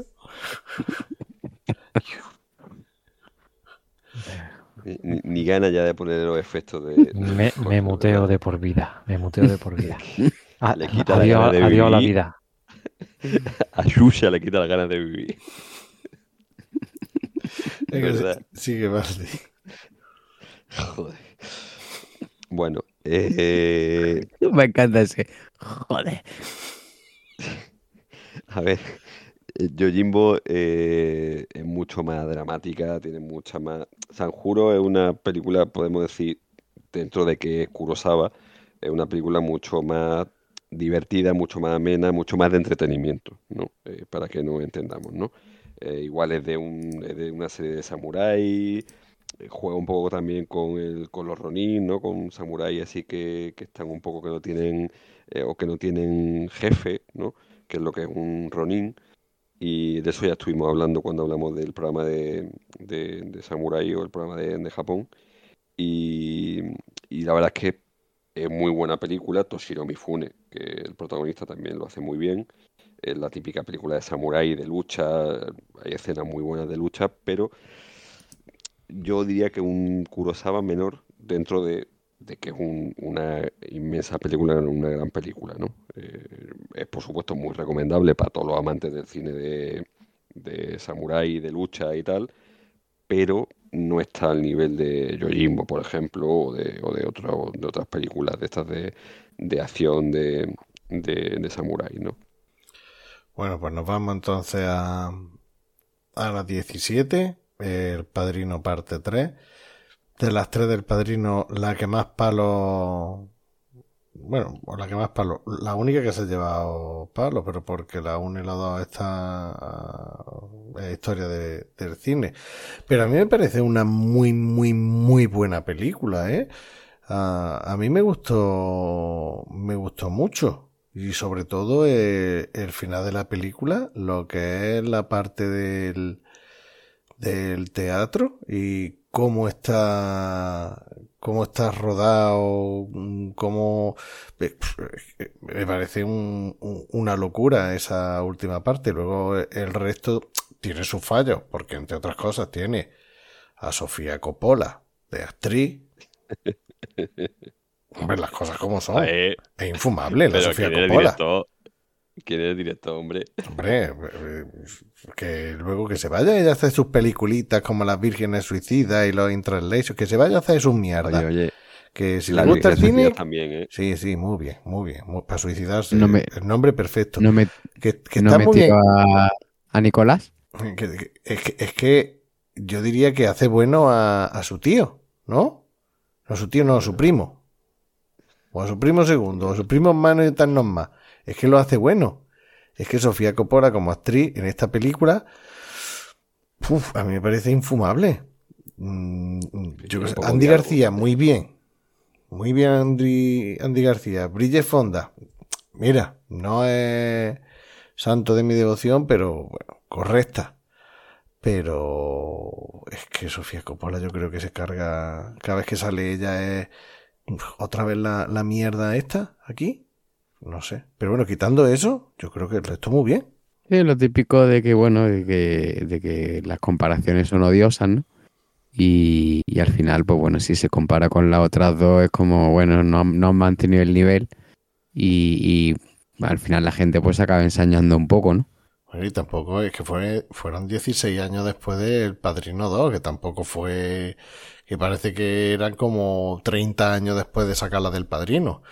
Fueron 16 añitos, así que sí, que necesitaba que Al Pacino fuera un poquito más mayor. Pero, no sé, yo la, la veo bien. La veo bien. De hecho, aquí en Film Affinity, 75.000 usuarios, 7,8. Sí, pero a ver si van a ser los usuarios estos igual que opinan sobre la mejor película del mundo, no de la historia, Casablanca, El Padrino, y después resulta de que ni la han visto. Mucha gente de la que opinan. Yo no me acuerdo, la vi hace mucho tiempo y no me acuerdo Vaya, prácticamente de nada. De, de hecho, yo creo que lo último que vi en Phil Affinity, después de- antes de darme de baja, fue la, la versión nueva, el montaje nuevo, que por cierto ahora está en Amazon Prime y la verdad es que está, mm, está muy guapa, está muy guay. ¿En, en Film Affinity has dicho? Oye, En filming. En filming, perdón. Ah, vale, vale. Sí, es que hasta ahora ya de la madrugada ya me cuesta. Me queda un poco. A, a mí El Padrino 3 me parece buena película, lógicamente. Evidentemente, como decía Luigi, si la comparamos con la 1 y la 2, pues pierde muchísimo. Pero porque la estás comparando con dos obras maestras. Entonces, pues bueno, pu- pues evidentemente se resiente, pero es muy buena película. Coincido también con, contigo, Benal, eh, con que la parte final es casi una danza coreografiada, ¿no? Es como se van moviendo eh, simultáneamente la escena de- de- del teatro eh, con, eh, con el Papa y con la, la muerte del Papa, ¿no? Y todo eso me parece Que que el muy, montaje en muy paralelo es maravilloso. Exacto, sí, sí, es casi, por eso decía, es casi como una danza, como una coreografía, ¿no? Está muy bien. Eh, el final con el grito silencioso, ¿no? De, de Al Pacino, eh, mm, ahí con ese plano cenital, ¿no? En la escalera, me parece, me parece muy buena película y, es injusto que, digamos, en comparación con las otras dos, es injusto porque es muy buena película. Entonces, es muy buena secuela y, eso, pues, eh, es digna, me parece una, una película muy, muy digna y muy interesante como casi todas las de Coppola. Bueno, seguimos con el, con el número 16. Ya lo hemos mencionado antes, lo ha mencionado Luigi. Y no, no sé si estará dentro de la parte que se, antes de que se cayera o no. Eh, Indiana Jones y la última cruzada. Para mí, para mí, la, mi favorita de, de las cuatro de Indiana Jones. 4 barra 5, venga, vamos a decir 5. Que, que luego nos escucha Chinillo y él, es, Chinillo. y él es defensor de la cagalera de Bisbal. O sea que para mí de Indiana Jones, mejor que la primera incluso. A mí la segunda no me gusta, pero la, la tercera, mi preferida. Eso me parece un peliculote. Aunque ya hay cosas de los efectos especialistas que canta, pero bueno, es una pasada. Y el juego de ordenador Sí, también. A mí también la, la tercera me, me gusta mucho. Yo, yo quizás es que fíjate lo que te digo, que mm, la que igual la que menos de las tres originales, la que menos me llama la atención, gustándome mucho, es la primera. El, tanto, vamos, la de la de esta del de la última cruzada con Sean Connery y demás me, me gusta mucho. Es una película que, de estas que uno recuerda de su infancia y que le tiene un especial cariño. Así que doy mis dieces. Y con River Phoenix haciendo de, del joven Indiana Jones, Ujú. poco antes de que, de que falleciera. Ujú. Prisque, Sí, No, pues lo que, lo que habéis comentado. Que como película de, de acción, de aventura, está súper bien. Eh, bueno, para mí sería, el orden sería la primera, porque- por, por, la- por presentar personaje y, y la temática de luchar contra los nazis, eh, un objeto eh, sagrado que puede otorgar mucho poder. Y segunda sería esta, porque básicamente sigue la misma línea momentos in- increíbles como cuando le firma el Hitler el, el libro sobre el Grial, eh, buenísimo. Y, y la tercera sería el videojuego, eh, que no se llegó nunca a hacer película y que debería de haber sido la, la película. Y a ver si con... Sí, y, y sinceramente a ver si con los avances de la tecnología y demás se dejan de mierda y cogen a Harrison Ford, lo rejuvenecen y te hacen la tercera parte de, de ese del videojuego y a tomar el viento, porque seguramente que será lo que a la gente le vaya a motivar. Pues sí, porque no te Y de la Calavera de Cristal no, no la recuerdo, no me acuerdo si fue buena o mala. Y la, y la última, iba a empezar a verla, eh, pero bueno, por temas de cansancio y demás, no empecé a verla y, duré 10-15 minutillos. Porque digo, mm, prefiero verla del tirón que, que a cacho. Pero eso es muy buena película, la de la, la última cruzada. ¿Y es fan de, de Indiana Jones o le gusta esta tercera? Mm, Pues no demasiado, la verdad. Eh, la, la fui viendo eh, en su momento cuando se estrenaron eh, porque me pilló adolescente y tal, eh, pero, pero no, no, no soy especialmente fan de... Para mí esta es la última, ¿no? O sea, Indiana Jones y la última cruzada de la que, de la que estaba ahí hablando, eh, para mí es la última. De, porque luego no he visto la, la de después. De hecho, me sorprendió que hubiera una cuarta y una quinta, ¿no? Que acaban de hacer. Eh, pero no, nunca ha sido, son películas que te entretienen. Eh, en su momento la En busca de la arca perdida, me recuerdo, recuerdo no, la- no fui al cine a verla, sino que fue de las primeras películas que vi en, en vídeo, que saqué de Videoclub. Y, y las otras creo que igual, que también la saqué en, en vídeo y no fui al cine a verla. O sea que no he sido tampoco un gran aficionado al, al cine de, de Indiana Jones. Me dan entretenida y, y poco más. Bueno, pues seguimos con Baldi, porque yo creo que eso lo va a hablar él. Eh, número 15, Fritz Lang, Los Nibelungos. La venganza de Crimilda, Los Nibelungos parte 2. Venga, Vale, yo, yo aquí, yo aquí gritaría y diría obra maestra como hacía Pumare, ¿no? Eh, o, o, o dame, dame, ¿cómo es? Dame mayúsculas más grandes. Para, denme para mayúsculas que- más grandes. Eso, que esta película, esta película es una maravilla, ¿no? Una, una obra maestra. Que es verdad que es muy larga, ¿no? Si, si sumamos las dos películas, pues se van a las cinco horas o cinco horas y pico, ¿no? Porque realmente está concebido como dos películas. O sea, como una película que está hecha en dos partes, ¿no? Eh, y es una de las grandes apuestas económicas que hizo la UFA. Eh, se gastó un pastón indecente en, en decorado, en, vestuario, en fin. de hecho, es que si ves la película, técnicamente es una maravilla. Si recordáis cuando estuvimos hablando de, de M, Vampiro de Düsseldorf, eh, hablamos del dineral que se habían gastado en escenarios, no sé si, si recordáis, ¿no? Eh, bueno, pues en esto también se gastan una cantidad indecente de dinero en una época donde el dinero no era lo que sobraba precisamente en la Alemania de Weimar, ¿no? En el año en 1924, después de la Primera Guerra Mundial, cuando Alemania no está todavía muy económicamente muy bollante, ¿no? Bueno, pues mm, están inspirados en un poema medieval del siglo XIII, en el Cantar de los Nibelungos, y, y la película sirve eh, no tanto a Friedland, pero sí a su mujer, a Thea von Harbu, que son los que hacen el guion entre los dos, eh, sirve sobre todo para eh, reivindicar ese, esos mitos germánicos eh, que, como digo, son de época medieval y que sirven un poco para recuperar el espíritu eh, alemán, el espíritu germánico y, no voy a decir que tenga un elemento propagandístico nacional, pero sí que en una Alemania muy, muy amargada y muy deprimida después de la derrota de la Primera Guerra Mundial, como recordaréis cuando hablamos también del origen del cine de terror y hablamos de el gabinete de Dr. Caligari de- y de todo lo que eso suponía por, por- por la- el fracaso que había, que había conllevado eh, el cómo el Estado alemán había llevado a, la muerte a muchos jóvenes alemanes y al fracaso del mito imperial.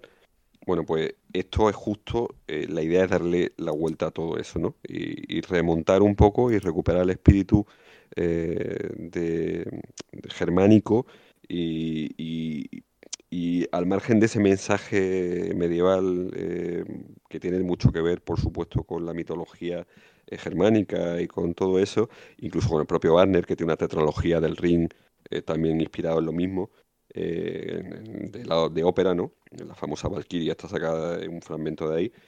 Eh, bueno, pues la película es una pasada, es una maravilla, como digo, tanto la primera parte de la muerte de Sifrido como la parte de esta de, de los nivelungos. Así que yo solo puedo de recomendar. Mira, no. Porque Lo- lo sospecho que no lo habéis visto, ¿verdad? No. No. Yo he visto la serie. ¿En? No, es que lo del nombre de los nivelungos me recuerda un poco a la a una serie que una chorrada, los diminutos, una serie de dibujos animados. No sé por qué. Me ha recordado eso. eh, Lo siento, Valdi. Bueno, La de- Aquí cada uno con Lo- su mierda. Los nivelungos nadie sabe dónde están, ¿no? Desde aquí. Están un- los, los- los- los diminutos, los nivelungos y los los picapenes, ¿no? picapenes. Desde aquí un, un saludo para Raúl Senco. Y eso que no estoy ¿De qué manera, de qué manera ha derivado Freeland en los picapenes? ¿Me lo podía explicar? Por los nivelungos, los diminutos y los Los picapenes. picapenes. Bu- buenas noches. hasta- ya, ya nos vemos otro día. aquí, aquí me voy.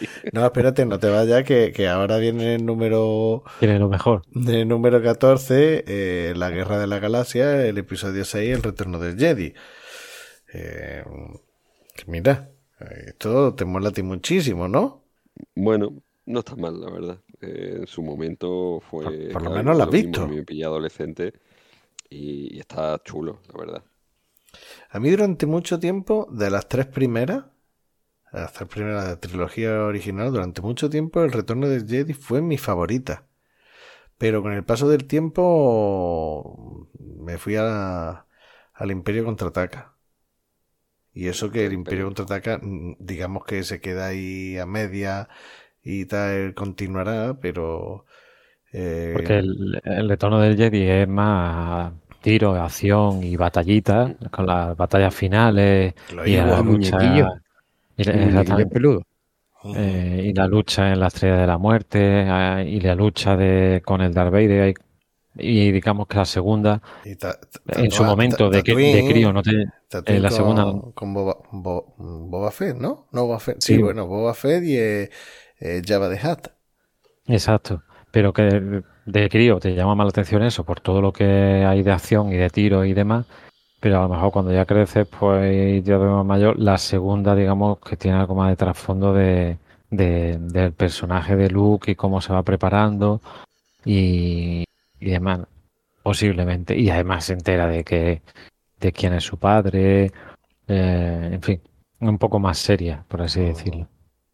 Ya, pues mira, estamos matando dos pájaros de un tiro. Estamos matando la 14, que es el retorno del Jedi, y la 7, el Imperio contraataca para cuando lleguemos.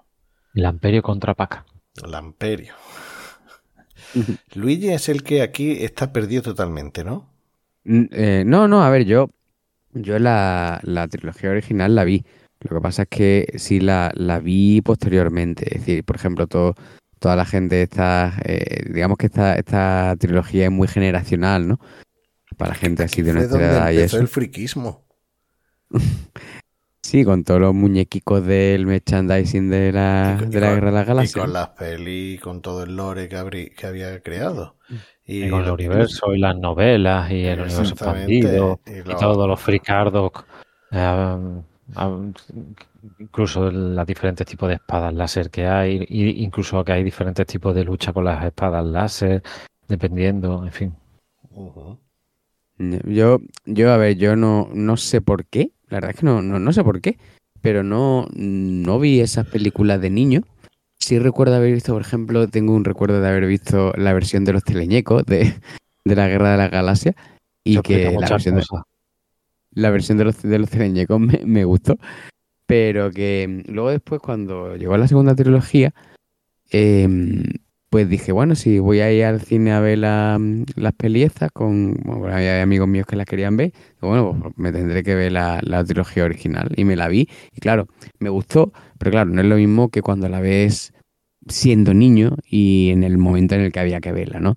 Me, me gustaron las dos, tanto las tres, las tres películas y las dos secuelas, y, pero no tengo, pues no forma parte de mi infancia, ¿no? Por así decirlo. Así que no, no, no soy tan fan de la Guerra de la Galaxia como otra mucha gente de, de nuestra, de nuestra generación. A mí La era lo sí, que sí historia que de las también. galaxias, ¿no? También, también. Esa también forma parte del. de- forma parte también del. del. del mundillo de la guerra de las galaxias de esa época también, en cierto modo, ¿no? ¿cuál es? que, que, se- que se- no la he escuchado bien La, La de del. ah la loca historia vale La de- Rick, Rick Moranis y eso. Sí, Mm. la, la con el casco de... enorme. Ay, Peine en el desierto sí, ¿cómo, cómo se llama el director? Eh, el jovencito Frankenstein, ¿cómo es? Mel Brooks. Mel Brooks. Mel Brooks, sí. Un spoof movie. Pero bueno, es, es malilla. es muy mala, no que sea malilla. Bueno, yo quería que, decirlo. que es más, la veo más en, en la línea de lo que le gusta a Luigi. Sí, sí, sí, para Luigi es un 10. Pero, pero bueno. Ya estamos aquí faltando. Ajá. A mí No, la, no, no, la no, trilogía, la- las tres precuelas, nada, no me gustaron nada. Vaya, de hecho, tardé mucho, mucho, muchos años eh, en verla después de, de Jar Jar Binks.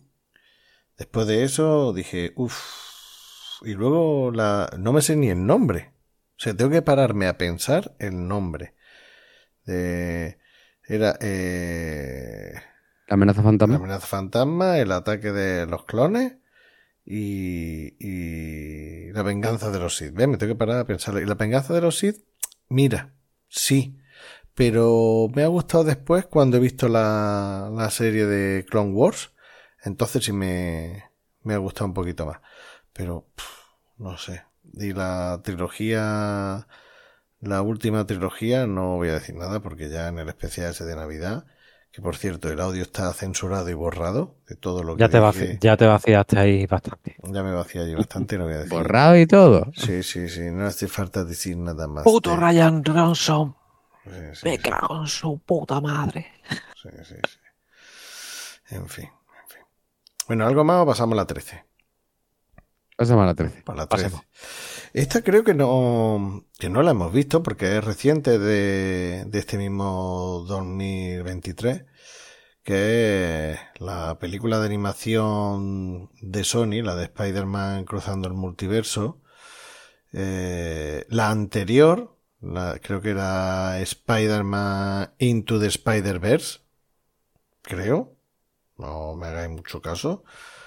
Eh, a mí me flipó, pero muchísimo, muchísimo. Me encantó, me encantó. Eh, por el tipo de animación, por la historia, por la mezcla de, de, de animaciones en sí, por, por cómo manejaba el tema de los, de los multiversos y por traer mm, primera vez, por primera vez ver eh, en pantalla a, a un Spider-Man que sea que sea eh, el Miles Morales, el Miles Morales que no sea Peter Parker. Y la verdad es que me gustó mucho. Me gustó mucho. Y esta secuela no la he visto aún. No la he visto aún. ¿Vosotros habéis visto alguna de las dos? No. La, la primera. ¿Y qué? No. ¿Te moló? Sí, lo que, lo que tú dijiste, me puto flipó, como se dice ahora. dice, como lo dice que ahora sea. los, los modernos, me puto flipa. me, me folló el cerebro, como tú quieras. Que, que sí, que está está está súper bien. Lo, lo que tú dices, la, la animación de los diferentes Spider-Man, que cada uno viene de un, de un sitio diferente. Eh, la historia de- del chico también eh, está, está bien. Y, y en general muy, muy chula, muy, muy dinámica. Y iba, ibas viéndola y súper súper bien, ¿sabes? Es como dices, es como si no lo que has comentado antes, de Marvel ya está agotado en el tema de superhéroes, DC no da pie con bola en hacerlo, llega una película de animación y plus, ¿Y de Sony? en plus, en plan de mm, como si no hubiera habido un desgaste, Ujú. súper bien, ¿sabes? Un- Una fórmula sencilla, plom, plom, plom, para adelante, sin complicaciones, una historia muy bien. Muy chula. Mira, Valdi, esa puedes verla con, con tus hijas. Mm. Mola mucho. Eh, 12. Como diría Cándida, Trosti. Trosti 3. Esta no fue la que le hicieron ver las dos o tres semanas seguidas. eh, Fue la 2, ¿no? Eh, pues no recuerdo. Eso no, no lo recuerdo. No recuerda. Eh, el programa. Sí, bueno, de, la- de la- la- con, con las críticas de Candida Villar, pero que lo de To- Toy Story que la viera dos veces y tal, eso no, ¿No? lo recuerdo. decía, No. bueno, Cándida, ¿qué película has ido a ver esta semana? Hoy muy bonita, muy bonita, Trosti, Trosti 2. y los hijos de puta se partían de risa. Trosti 2. Sobre todo eh, eh, eh, el cano se tronchaba. Y dice, ¿de qué va? No, muy bonita, es una peli de muñequitos, dibujito animado, pero ¿de qué va? Es que me quedé dormida. Candida. Después de pincharle mucho rato, Candida, eso no puede, no puede ser, tiene que ser profesional. Y la mandaba. Después esta semana tienes que ir a verla otra vez y hacerla. Ay, no, no, otra vez no, ¿eh? Es que voy muy cansada. Y le, se lo hicieron por lo menos dos veces, y, no sé si tres, pero dos veces sí. Y la verdad es que yo me tronchaba y, y me quedé con los de Trosti. Trosti 2. Entonces esta es la 3, que para mí es un película. O sea, yo creo que la 4 la vi en el cine eh, por trabajo y, y me, me distraje un poquito, me aburrí un poquito, pero la 3 mm, la vi con, con dos amigos no oyentes y cuando terminó la película nos estábamos mirando porque teníamos lagrimones en la cara como peras de agua. O sea, una cosa súper, súper emotiva, porque ya el niño se hace mayor y ya descarta los juguetes y tal, eh, da mucho sentimiento. Y pasar una película de dibujo animado que te dé, o sea, de, de animación que te dé sentimiento, no sé, ¿vosotros la habéis visto? Yo, esta creo que no la vi. Yo, me, yo vi, me parece que las dos primeras. Esta me parece que no la he visto. Pues yo diría que incluso Entonces- es mejor que la otra. ¿Sí? Bueno, Para mí sí. me la, me la veo. Para mí sí. ¿Y vosotros? Igual que tú, yo la tengo mejor considerada que, la- que las dos primeras, la verdad. Y igual, por lo que has comentado también, el final que tiene, la- el cambio de, de, de edad y, y después con la hermana, está, está bastante bien. La verdad que sí que me, me gustó mucho. Yo, yo la vi, pero no, no debió dejar gran pozo en mí porque no me acuerdo mucho de, de la peli. Mezcló la 2, la 3 y la 4, la 5 y la 6 y las hay porque no recuerdo. Esta es la del osito de peluche rosa. ¿Que era malo? Sí. Pues sí, sí, ya te digo que lo recuerdo, pero pff, no sabría distinguirla. Es una etapa en la que, bueno, pues yo estas películas las veía, pues sobre todo eso porque tenía niñas pequeñas y, y, y no, no, no era plenamente consciente de lo que estaba haciendo. Bueno, pues ahora es cuando Baldi se vuelve a tocar y en la siguiente Plisken se tocará. Baldi se toca porque hay 3.800 usuarios que han votado esta película con un 7,9. Que otra película de Fritz Lang. El testamento del doctor Mabuse, ¿no? O Mabus. Mabus, Mabus, po- po- poco me parece ese 7,9, la verdad. Para esos, esos 3.813 había que tirarle de la oreja. Eh, no, broma aparte. El Testamento del Doctor Mabuse es una mm, la segunda parte, la secuela de la primera película que era el Doctor Mabuse, ¿no? Eh, es verdad que si las comparamos eh, son muy diferentes porque cada una es hija de su momento. El Doctor Mabuse se rueda en el año 1922. Eh, ¿alguno de vosotros ha visto el Doctor Mabuse? No, ¿verdad? ¿No? O el Testamento No. o, el- o la primera, o la del Doctor, ¿no? No. No, no. No, Pues, pues tú en cambio sí viste la araña, ¿no, Plisken? Mm, no, la descargué, pero no, no llegué a verlo. Me lo comentaste de que era así, pero no, no llegué a verlo, no llegué a verlo. Bueno, eh, el, el Doctor Mabuse realmente es, es una, mm, es una alegoría, eh, podríamos decir, ¿no? La primera película, la del año 22, ¿no? Igual que hablaba antes eh, en la película anterior, como un intento de, de recuperación del espíritu nacional germánico después de la derrota en la Segunda Guerra Mundial, en la primera, perdón, en la Primera Guerra Mundial, el Doctor Mabuse, la del año 22, habla precisamente de eso, ¿no? De- del engaño. eh, es sobre un... En realidad está basado en una novela, en una novela donde hay un criminal, que es el Doctor Mabuse, que es un tipo eh, pues muy malo, que mm, es capaz de manipular. O sea, es un tío, eh, es un, eh, es un gran villano eh, que, que aprovecha para, por ejemplo, para hipnotizar a la gente que tiene dinero y jugar partidas de póker, a lo- me refiero a los grandes financieros, ¿no?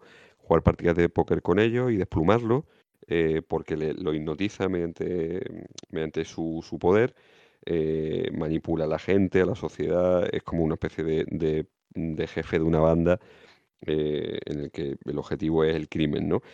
y no solamente lucrarse económicamente, sino el mal por el mal. Él disfruta haciendo el mal y, poniendo a la gente en, dificultades, ¿no? Entonces, eh, hay también, como decía, una alegoría, ¿no? Sobre, sobre el mal, sobre la manipulación de la sociedad, eh, sobre, sobre la, la hiperinflación que se vive en esos años, ¿no? Juega mucho con, con imágenes de dinero y con eh, los decorados son también súper interesantes, muy oscuros, ¿no? Eh, en fin, esa es la del año 22, como decía, la del Doctor Mabuse. Y en cambio, en el año 33, que es la película de la que estamos hablando ahora, él rueda El Testamento del Doctor Mabuse, que es la última película eh, en la que colabora con su, con su mujer, con, con Thea von Harbu. Eh, es verdad que ya estaban cada uno un poco por, su lado, por su, por su lado, ¿no?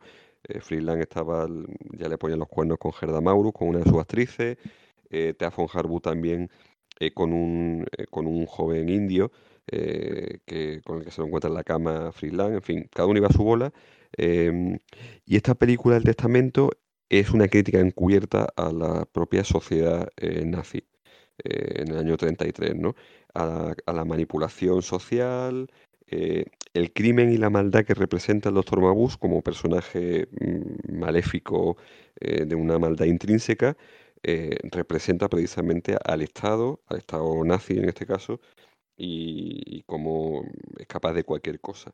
De hecho, la película fue prohibida por la, por la Alemania nazi y también es interesante que Goebbels, el ministro de propaganda, que era muy aficionado al cine, como, como sabéis, eh, decía que el cine era una herramienta fundamental para la propaganda, eh, eh, queda con Friedland para tener una entrevista eh, y eh, Friedland coge y se quita de en medio y se va a París en tren y, y a partir de ahí huye a Estados Unidos, ¿no? Se, bueno, se asienta en Francia durante un tiempo y luego se va a Estados Unidos, ¿no? Eh, porque temía un poco por lo que podía pasarle por, por esta interpretación de que se podía hacer sobre, sobre Doctor Mabuse, sobre la locura y sobre el personaje de, de.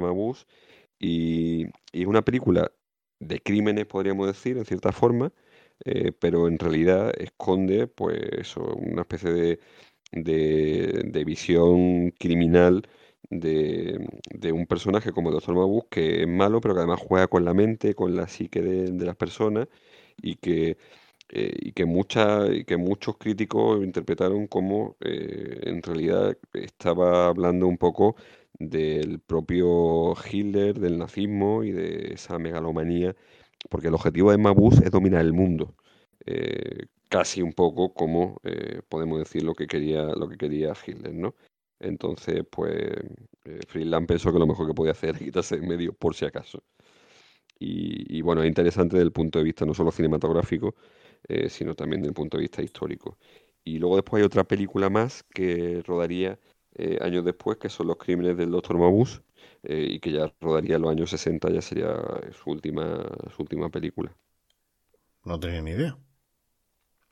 Pues eh, vaya, es bastante interesante. En general, si, si tenéis tiempo, a mí la primera y la segunda, es decir, la del Doctor Mabuse, que muda, eh, y el Testamento del Doctor Mabuse, que ya no muda, sino que en este caso ya sí tiene es sonora, podemos decir, eh, sí que son, son muy, muy, muy diferentes. O sea, tiene la, la- el año 60, evidentemente, ya se rueda, se rueda casualmente no en Estados Unidos, sino se rueda en, en Alemania, en, en la Alemania eh, federal, podemos decir, ¿no?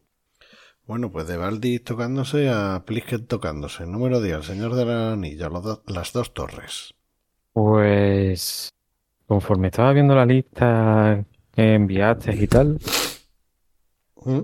mm, a día de hoy me costaría bastante ver las películas del Señor del Anillo otra vez, tío. Eh, me da... ¿Mm? Que a mí me cuesta la misma vida.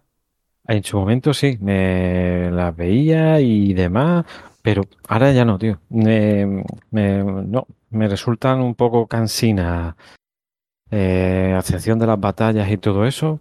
Es Y que andan me mucho, como decía... ha pasado igual que al libro. Es que me ha pasado igual que al libro, que en su momento lo cogí con muchas ganas, con una edad supongo que, que, que- que lo, lo soportaba, pero ya ahora no me leería El Señor de los Anillos porque me resulta que Tolkien describe todo demasiado y comenta todo, toda la escena y, y demasiado... y con las películas me, me pasaría algo, algo similar, ¿sabes? Así que no, no creo que me tocara mucho. A mí esta de las tres pelis, yo diría que esta es la que menos me gusta. Porque la primera sí la pillé con mucha ganas y está guay. Pero esta segunda me aburrió un poco. Lo único que tiene es la batalla del final y el elfo surfista. Que era como, pero ¿qué cojones es esto? Pero es que la de las dos torres de las tres, para mí la más infumable. Claro, es que, es que, es que por eso es, y además son súper largas. Por eso te digo que no. Yo a día de hoy no. Y además esta segunda, además que cuando le dieron toda la, cuando a la tercera le dieron una cantidad de Oscar increíble. Bueno, pues mira, Tampoco- matamos dos pájaros de un tiro. Hablamos de la 10, del Señor de los Anillos, las dos torres, y del número 4, El Señor de los Anillos, El Retorno del Rey. Que esa sí me. Esa sí me gustó. Y creo que me gustó más por el videojuego que sacaron. Que estaba muy guapo. Yo el la, de- la del Retorno del Rey, y así matamos dos pájaros de un tiro, como tú dices. Fui a verla al cine eh, solo porque no podía quedar con nadie más y me decepcionó porque yo esperaba el final del libro y no fue el final del libro. Entonces, en esa parte me decepcionó. Bueno, ya sabía que no iba a ser el mismo final del libro porque en la segunda muere Saruman, mientras que en el, en el libro no. En el libro Saruman huye y lo que le pasa a Saruman es que tiene explotada y, y esclavizada la comarca. Y llegan, llegan los hobbits después de todas sus peripecias y se le plantan cara a, a los matones que hay allí a- al mando de Saruman. Y yo, yo pensaba que iba a terminar así y me decepcionó bastante porque no, no, no me lo esperaba. Y también la escena de batalla y, y todo eso y cómo se prepara es muy, tiene mucha epicidad, pero, pero ya te digo, me daría muchísima pereza ver ahora la- las películas de- del Señor de los Gramillos. Yo hace un montón que no las veo y es que claro, el problema está en que como son tan largas, para darle un revisado a la trilogía, dicen, me las voy a ver. Es que mm, son pues como, como 12 horas, ¿no? Los que, Pero, los que, pero hay, los que hay que películas largas, hay películas largas que, que no sé, que sabes que tiene un buen guion o tiene a- a- y, y bueno, pasa, van pasando y la ves y dices, vale, perfecto, bien, pero es que estas son, ya te digo, tan largas. A mí, en mi opinión, es como la de los superhéroes, tío. Dos horas y media de película de superhéroes. Y digo, y yo, yo ya, liaros a palos. Y termina antes, es que está aquí dándole vuelta a lo mismo. Haz algo, haz algo. que- a- además de andar. ¿No? Hombre, a mí me, Acuéstate A mí sí con me Frodo ya, Sam. Acuéstate con Frodo ya, Sam, hombre. A mí sí me gustó mucho la, la trilogía en su momento. Ya te digo, hace un montón que no la veo, o sea, no sé cómo la vería en este momento. Como decía Eh, Kevin Smith, ¿no? Que están aburridos y que todo el mundo anda, que hasta los árboles andan. Pues sí, sí, pues si es lenta esta, imagínate la del Hobbit. Que han cogido un relato corto y tres películas. Sí, eso no, eso no tiene, eso ya no tiene, no tiene mucho sentido. Pero vamos, a mí por ejemplo, el, pues, eh, sí estoy de acuerdo con Benal en el sentido de que creo que las dos torres es la más floja de las tres. Y, y el retorno del rey a mí me gusta mucho, la verdad. Y toda la parte del, del discurso de Aragorn y todo eso me, me parece, como decía Plisken, de gran epicidad. Venga, venga, seguí. Seguí. A mí me habéis quitado la ilusión. Yo, yo que nunca he visto ninguna de estas películas y siempre, siempre me, me he quedado con las ganas. Digo, bueno, tengo- algún día tengo que ver las películas del Señor de los Anillos. Bueno, bueno, Todas me, ellas, ¿no? me he quedado con las ganas. Me he quedado con las Claro. ganas. Has tenido 21 años. Sí, pero eh, es que siempre me ha dado pereza. Porque era muy larga. Pe- Porque o sea- había enanos, porque había orcos. pf, siempre me ha dado mucha pereza. Valdi, o sea, mm, te, te da pereza porque son largas, pero sin embargo, mm, eh, Eh, los vampiros es del lo- quinto. los, los nivelungos, mm, eso no es largo. No, porque se disfruta mucho más. Ah, Lo claro. que te iba a decir es que Mira, hay esta tiene que colorinchi. largas, pero hay películas Que que en los largas. no hay, no hay enanos, ni hay orcos, ni... uf, no me va a comparar. Uf, hombre, por supuesto. Está ahí de- Wagner de fondo, ¿no? Claro, bueno, eh, también, también, ¿no? Entonces, pero, pero no, pero ahora en serio, yo siempre había dicho, algún día tengo que verla. De hecho, tuve un cuñado que, Además es de- medieval, ¿no? Que es tema de temática medieval que te mola, ¿no? Totalmente, sí. Los orcos de, de, de Orcadia, sí. Eh, tuve, tuve un cuñado Una que era feliz. que era muy aficionado a, a Tolkien y, y que tenía las- todas las películas, la versión extendida, ¿no? Y me prometía, venga, un día vamos a quedar y la vamos a ver todas, eh, vamos a hacer un maratón. Eh, pues pensaba, digo, "Vaya, salgo de aquí con suero, porque vaya con un gotero. Porque, y, pero al final nunca, nunca llega a verlas, ¿no? Y, y- siempre he dicho, bueno, tengo que verla algún día, tengo que verla algún día, pero siempre me ha dado mucha pereza. Y ahora ya me habéis quitado la ilusión, me habéis dicho, please, que no es que antes, pero ahora ya no, ya no, no es lo mismo. Entonces, pues si yo ahora, con la edad que tengo, ya no me pone a verla, pues, pues, pues- pues tú me dices. Yo no te la recomendaría. vamos. Me habéis, quit- me habe- habéis roto mi ilusión. Sí, Yo en cuanto a maratones, conozco a, a uno que se hizo un maratón de Loca Academia de Policía, que se le vio a las 7 del tirón. ¿Y esa persona sigue viva? ¿Está con sus dos patas? Sí, sí, sí. Piernas, Sus perdón, dos sus dos piernas, sus dos brazos. Eh, A mí me pueden haber perpetrado eso. Me dice, vamos a la de lo que Academia de Policía. Y digo, vale, porque pienso que hay una, no que hay siete. Bueno, Ah, de hecho, Val- Va- Va- Valdis conoce a la persona que lo hizo. No fastidies. Sí, sí. Ya, ya- ya me lo dirá fuera de, de micro. No sé si será Sí, sí. uno de nuestros oyentes o no. No, no, no es oyente. Eh, eh, el Jim Baylor, Ah, ostras. Pues, pues sí con su primo. Pues qué barbaridad. Verse las siete películas. Pero es que eso es inhumano. Eso seguramente va contra la Convención de Ginebra, el Tribunal Europeo de Derechos Humanos y vaya. es que- Bueno, no, no te preocupes, Baldi, que si te has llevado una desilusión, ahora con el número 9, que, Ahora me, que- me emociono de nuevo, ¿no? te emociona de nuevo. Que antes de nada recordar que tenemos un, un episodio, eh, el 12 de la segunda temporada, hablando de Alexander Nevsky, de Einstein, porque Sergei M. punto- es que eso de, de la inicial con, con el puntito, mola, es muy cinéfilo. Pues Sergei. M. eh, Einstein, ¿no?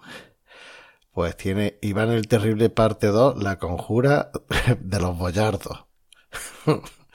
eh, Valdi, eh, por casualidad, eh, la parte 2 y la parte 1 eran una sola y la dividieron. Eh, algo así, ¿no? Eh, Porque yo, así podemos yo no la he visto, En realidad, doy por hecho que Pligen tampoco y que Luigi tampoco. no, no es que la dividí, si yo también doy por hecho que ninguno lo habéis visto, ya, ya, lo, ya lo he supuesto. Eh, en realidad no, no es así, ¿no? Es decir, estaba pensado para, para hacer una trilogía, ¿no? Eh, estaba pensado para hacerlo en tres partes, ¿no? Porque cada uno de ellos hablaba de una etapa diferente en la vida de, de Iván, de Iván el Terrible, que, que fue un, como todos sabéis, eh, fue, fue un, príncipe de Moscú y es el primero que, que asume el título de zar, ¿no? El primer príncipe moscovita que se autotitula zar, ¿no? Eh, en el siglo XVI. Y es uno de, los, de las grandes figuras de, de, de la historia rusa. Eh, pero también al mismo tiempo, eh, Eisenstein lo que hace con Iván el Terrible es que no solo hace un homenaje a, su eh, a su ascenso al poder, que es la primera etapa. La primera etapa además le gusta mucho a Stalin porque, eh, como digo, es un personaje en el que se ve muy reflejado, porque habla de cómo él va eliminando rivales, cómo él va imponiéndose a las amenazas exteriores, ¿no? Eh, el caso de, los mongoles, es decir, en, él, en esa primera etapa eh, representa esa primera película, eh, representa el ascenso, ¿no? de, de, de, de Iván al, al Principado de Moscú y convirtiéndose en, en zar. Pero la segunda parte precisamente se llama La Conjura de los Boyardos.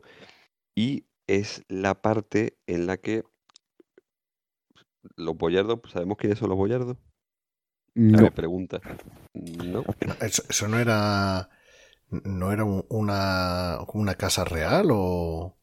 o... No, no, los boyardos son eh, el, el, digamos, la clientela armada del príncipe, es decir, su hombre de confianza, su, su clientela armada a la que él eh, regalaba, mm, pues, cuando hacía conquistas, por ejemplo, los botines de guerra, le iba dando tierra, ¿no? Esos boyardos, cuando se mezclaban con la aristocracia local, esa clientela se mezclaba con la aristocracia local, se- es decir, se casaban con, con hijas de la aristocracia local, los distintos territorios donde iban eh, controlando, eh, se convertían en boyardos. Y esos boyardos serían como una especie de nobleza, ¿no? Para que nos entendamos.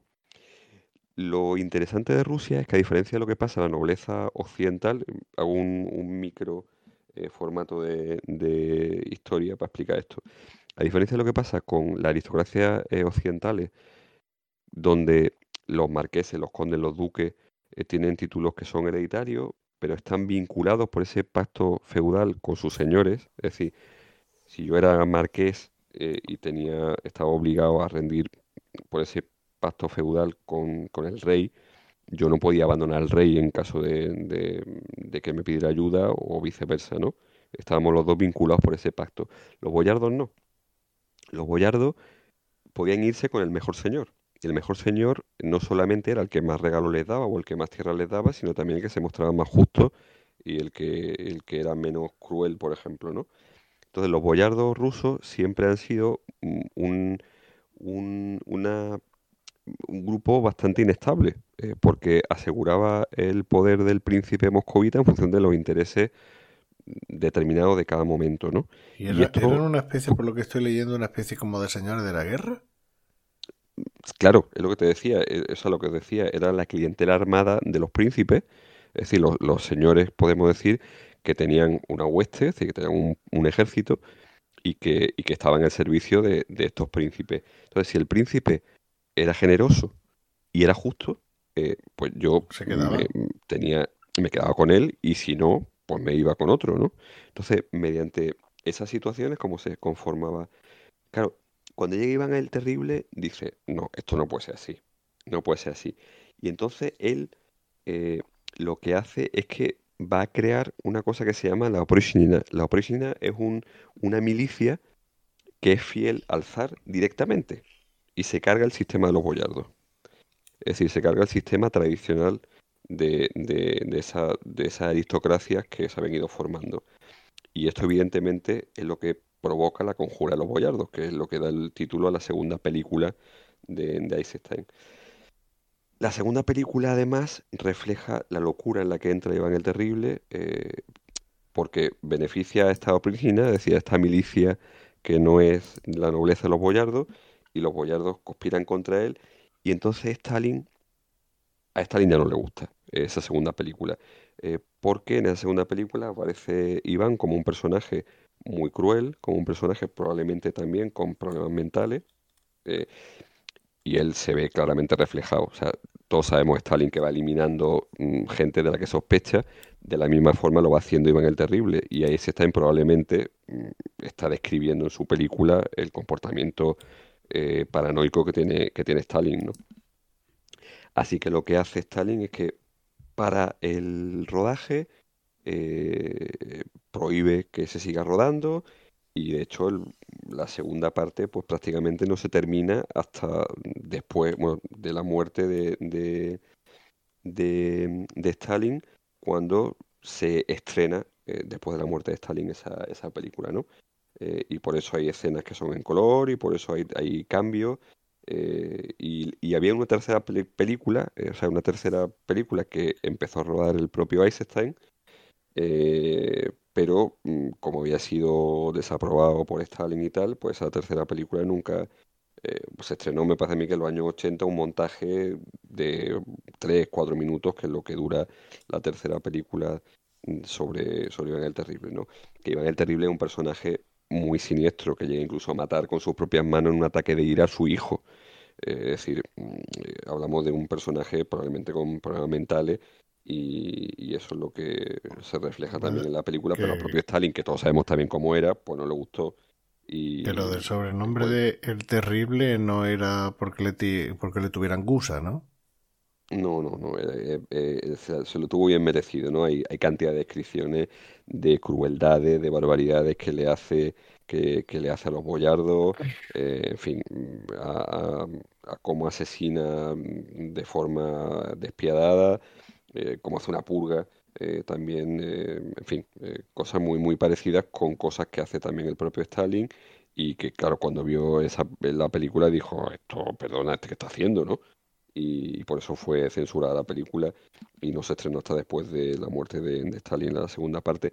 En cualquier caso, la película merece mucho la pena eh, porque es muy, eh, en cuanto a su escenografía, en cuanto a, a, a- a También es cortita. en cuanto...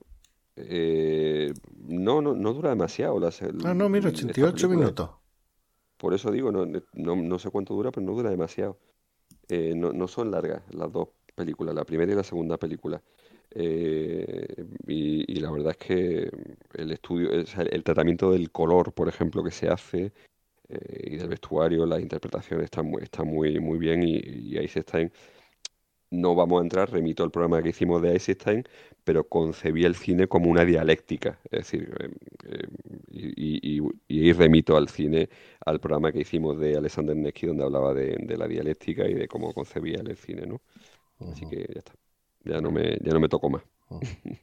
No, no te tocan más, no. Sigue tocándote porque ahora vamos con el número 8 y con el número 2, que esta es una trilogía que no he visto y tengo ganas de ver, pero en este caso sí es que no he tenido la, la oportunidad ni casi se me apura la plataforma donde verlo. Y estamos hablando de la, la condición humana. Conducción, eh, en, en concreto, en el número 8, la condición humana 2, el camino a la eternidad. Y en el número 2, la condición humana 3, la plegaria del soldado. Que es una de las de las películas, bueno, son de las películas mejor valoradas eh, dentro de la historia del cine bélico. De, de hecho, aquí en Philafinity está el, el número 2 en el listado de películas de, de cine bélico, justamente, o, o justamente, o únicamente eh, superada por Sendero de Gloria. Hostia, no está mal. Yo no, no he visto Eh, esta trilogía y, y la he escuchado un montón, pero no sé, que no, no sé si Luigi y Plisken la, la han visto.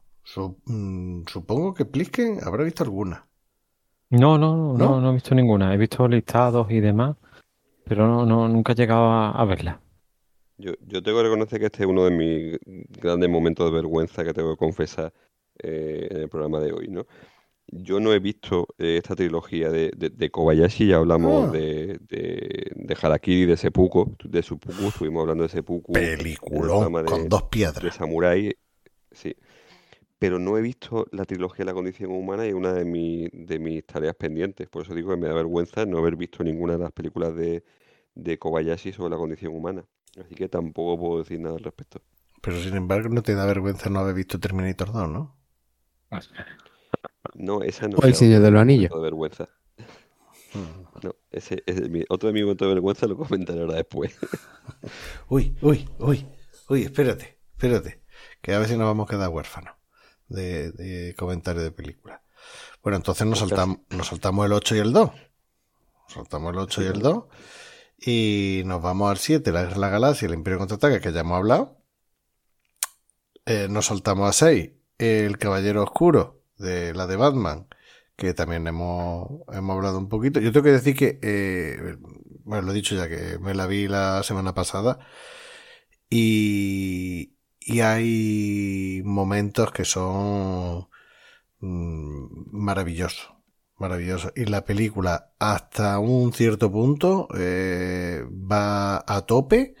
eh, no te deja respirar, no te deja pensar, no te deja nada, y luego ya a partir de ese momento que pega un poquito de bajón, ya es que como has visto, ya eh, te ha tenido la película tan en vilo con tantas cosas y tantos cambios tan, y tanto frenesí que ya mm, no puede, no puede remontar y termina un poquito en bajón. Pero la peli, la peli mola. Esta es la que te dije que de ver una de superhéroes solo una, llevarte solo una a una isla desierta que fuera, que fuera esta. Pero bueno, ya, ya de esto ya, ya hemos hablado. La veré, la veré. Venga, nos vamos con el 5. Que tiene rima. Aparajito Eh, el Invencible. Una película No, india. Sí, de, de Sayajid Ray. Sayajid Ray es sin duda el, el director de cine indio más conocido en el mundo, ¿no? Eh, y más reconocido. Es uno de los grandes de la historia del cine. Eh, y, yo, y aquí viene mi segundo momento de vergüenza. No es que no haya visto eh, eh, las películas de Sayajid Ray, es que no puedo con Sayajid Ray. Bueno, pero entonces no es vergüenza. Entonces es que, que- Sí, porque, porque habitualmente, o sea, todo el mundo dice es que es un- es un gran- uno de los grandes directores de la historia del cine. Fíjate, de hecho, está el 5 y el 3, porque ambas pertenecen a lo que se llama la trilogía de Apu. Apu es un personaje. eh, un los Simpson? niño- un- eh, no, ese otro Apu. Eh, El niño humilde. Eh, la primera película eh, que de la trilogía de Apu es Pacer Panchali, que se llama La canción del camino ¿Para del hacer año qué? 55, para hacer Panchali. Ah, ¿Y qué es el. Panchali? Eh, pues no sé si canción o camino. Creo que, que canción. Para hacer camino, para hacer canción. Vale. Sí. Está basado en una novela, no me preguntes cómo se llama el autor, porque es Vibhutibusan Bandiopadai o algo parecido. pero tú eso te lo estás leyendo ahora o lo sabes de memoria.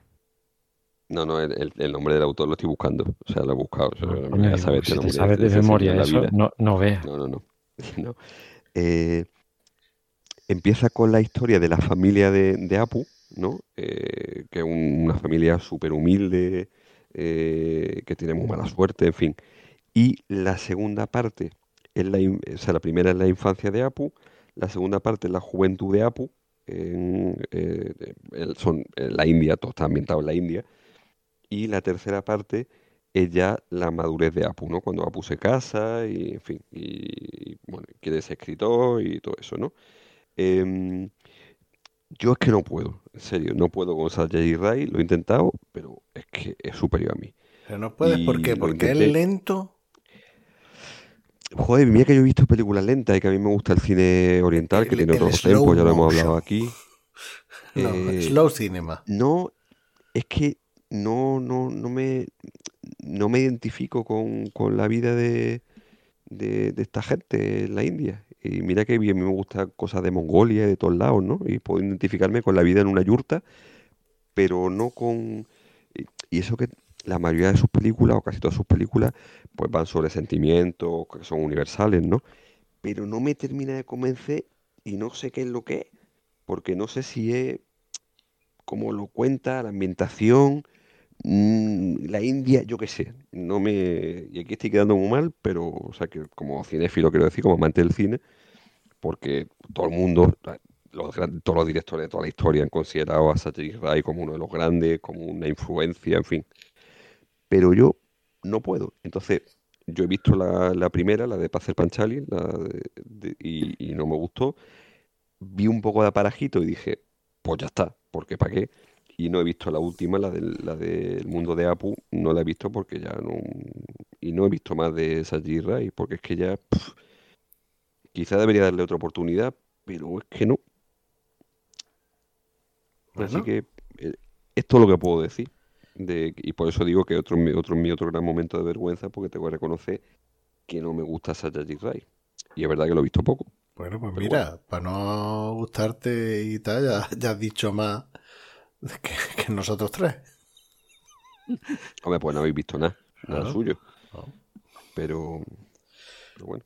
Pues, pues ya hemos terminado el programa, porque el 4 es el retorno del rey, del señor de los gramos, que ya hemos hablado. La 3 es Apu Sansar, el mundo de Apu, que, que acabamos de hablar, 2 por 1 El número 2, la, la condición humana 3, la plegaria del soldado, que acabamos de hablar con, con la otra, que tampoco la hemos visto.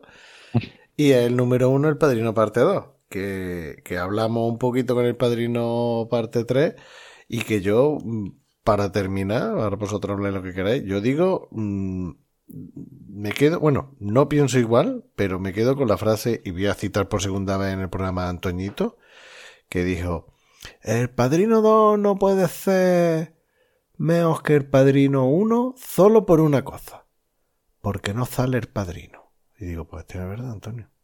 Tienes razón, Antonio. Pero vaya, a mí me gusta más que la primera. Pero no, es que no puedo decir que me gusta más de la primera. Es a rato, a rato me gusta más la primera. A rato me gusta más la segunda. Si me las veo seguidas, pues me gustan las dos. En fin. Venga. Os cedo. Pues eso sí, que, que siempre, supongo que esta, aparte de la, de la lista de Film Affinity, siempre se ha dicho, ¿no? Que es como la, la secuela por antonomasia, que y, el, uno de los ejemplos en las que la, la segunda puede haber superado a la primera, ¿no? Así que sí, pues una, una, una película cojonuda y, y no sé, no, no mucho más que decir, ¿no? A mí me gustó más que Mucho usted la... ha quedado. No tengo más, nada más que decir. Me gustó más que la, falta más que que la decir. primera. Y, y bueno, por el rollo también de cómo el tema este de Cuba, de cómo era el patio trasero de Estados Unidos Ujú. Y, y demás, eso también me, me, me gusta ese, ese trozo de la historia y bueno, y el origen de, de- del padrino cuando llega, está en Little Italy. Y bueno, en su momento me vi el Padrino 1 y el Padrino 2 eh, comentadas por, por el propio Francis Ford Coppola. La verdad que no sé dónde lo pillé. Y está muy bien porque, porque te cuenta muchísimos detalles, muchísima información. Y, y bueno, en fin, si después lo completas con la serie de Offer, que te explica cómo, cómo hicieron la primera película, con la producción y demás Uf, muy guapa. y, y te quedas, y, en fin, te encanta. Y eso, y la segunda comentada por el director está, eh, está muy bien. La verdad, explicándotelo todo y eso. Un película. A mí la verdad es que me gusta mucho la segunda, me gusta mucho la primera. Tampoco no, no sabría decir cuál de las dos me, me gusta más, porque cada una tiene sus elementos interesantes, ¿no? Entonces me parece muy, muy buena. No la consideraría una secuela, sino que una película con entidad como tal, ¿no? Eh, que no necesita beber de la primera, pero que si además ya has visto la primera, pues te enriquece mucho más lo que estás viendo. Así que eh, si tuviera que pensar en una muy buena secuela, pues ahí está, está, ¿no? Estaría El Padrino y quizá alguna de las Resident Evil, ¿no? Por, porque sale Mila Jovovich. Joder. Ahí te la, ahí te la has marcado, ¿eh? Ahí te la, te la has marcado. Eso no, no lo visteis venir, ¿no? Que va, ni de lejos. Es broma, es broma. Eh, Seguro que has visto la de Resident Evil, no has visto El Señor del Anillo. eh, alguna he visto de estar haciendo zapping que te queda te queda hipnotizado viéndola. Que hay 7 mil millones de, de zombies o de lo que sea persiguiendo a Mila Jovovich y ¿Han infectado? yo que sé lo que son. Son criaturas chungas.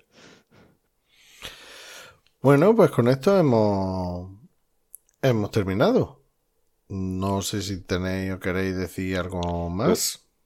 Yo, yo quería hacer una última, una última cosa, que es saludar a José Luis Mendoza Dame, que es un oyente que nos comenta Ah, en cada ¿verdad? programa.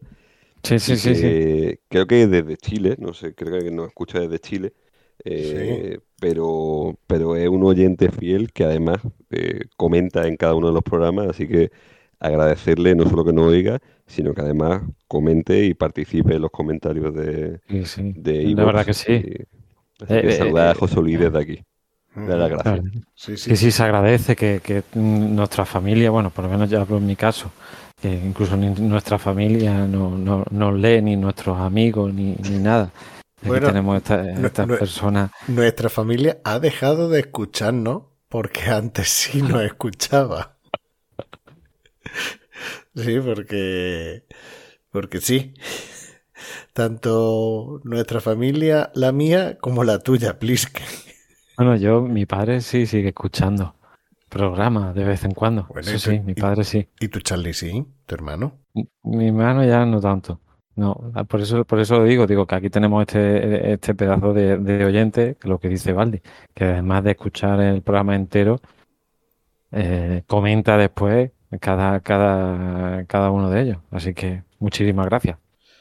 Y, y mira, por ejemplo, decir de José Luis Mendoza Dasme que pese a que él es, es chileno, eh, que Jodorowsky no sea no le no le guste demasiado, una cosa que, que le Suma honra, punto.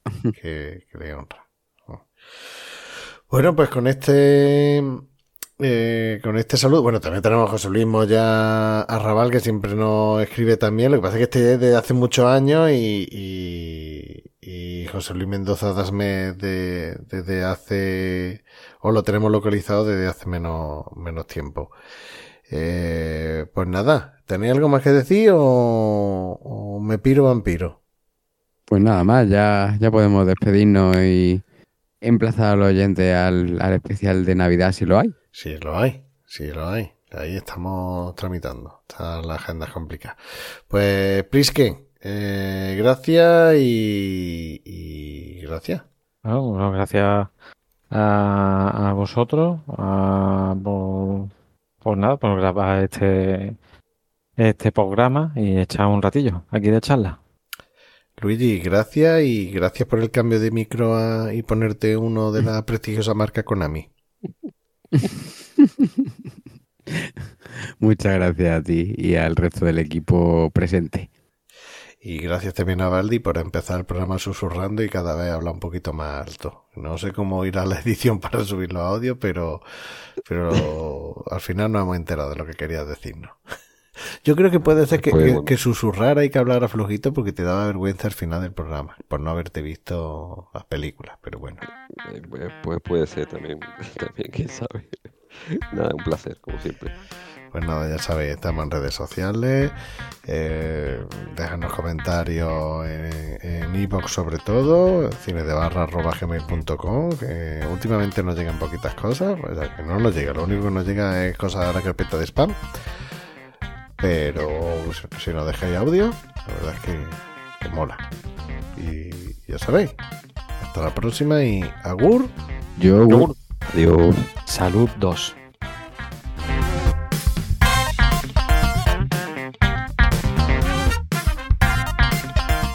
Si te ha gustado, no olvides suscribirte. Puedes seguirnos en Twitter en arroba cine de barra y en Facebook. También puedes ponerte en contacto con nosotros en el email cinedebarra arroba gmail.com.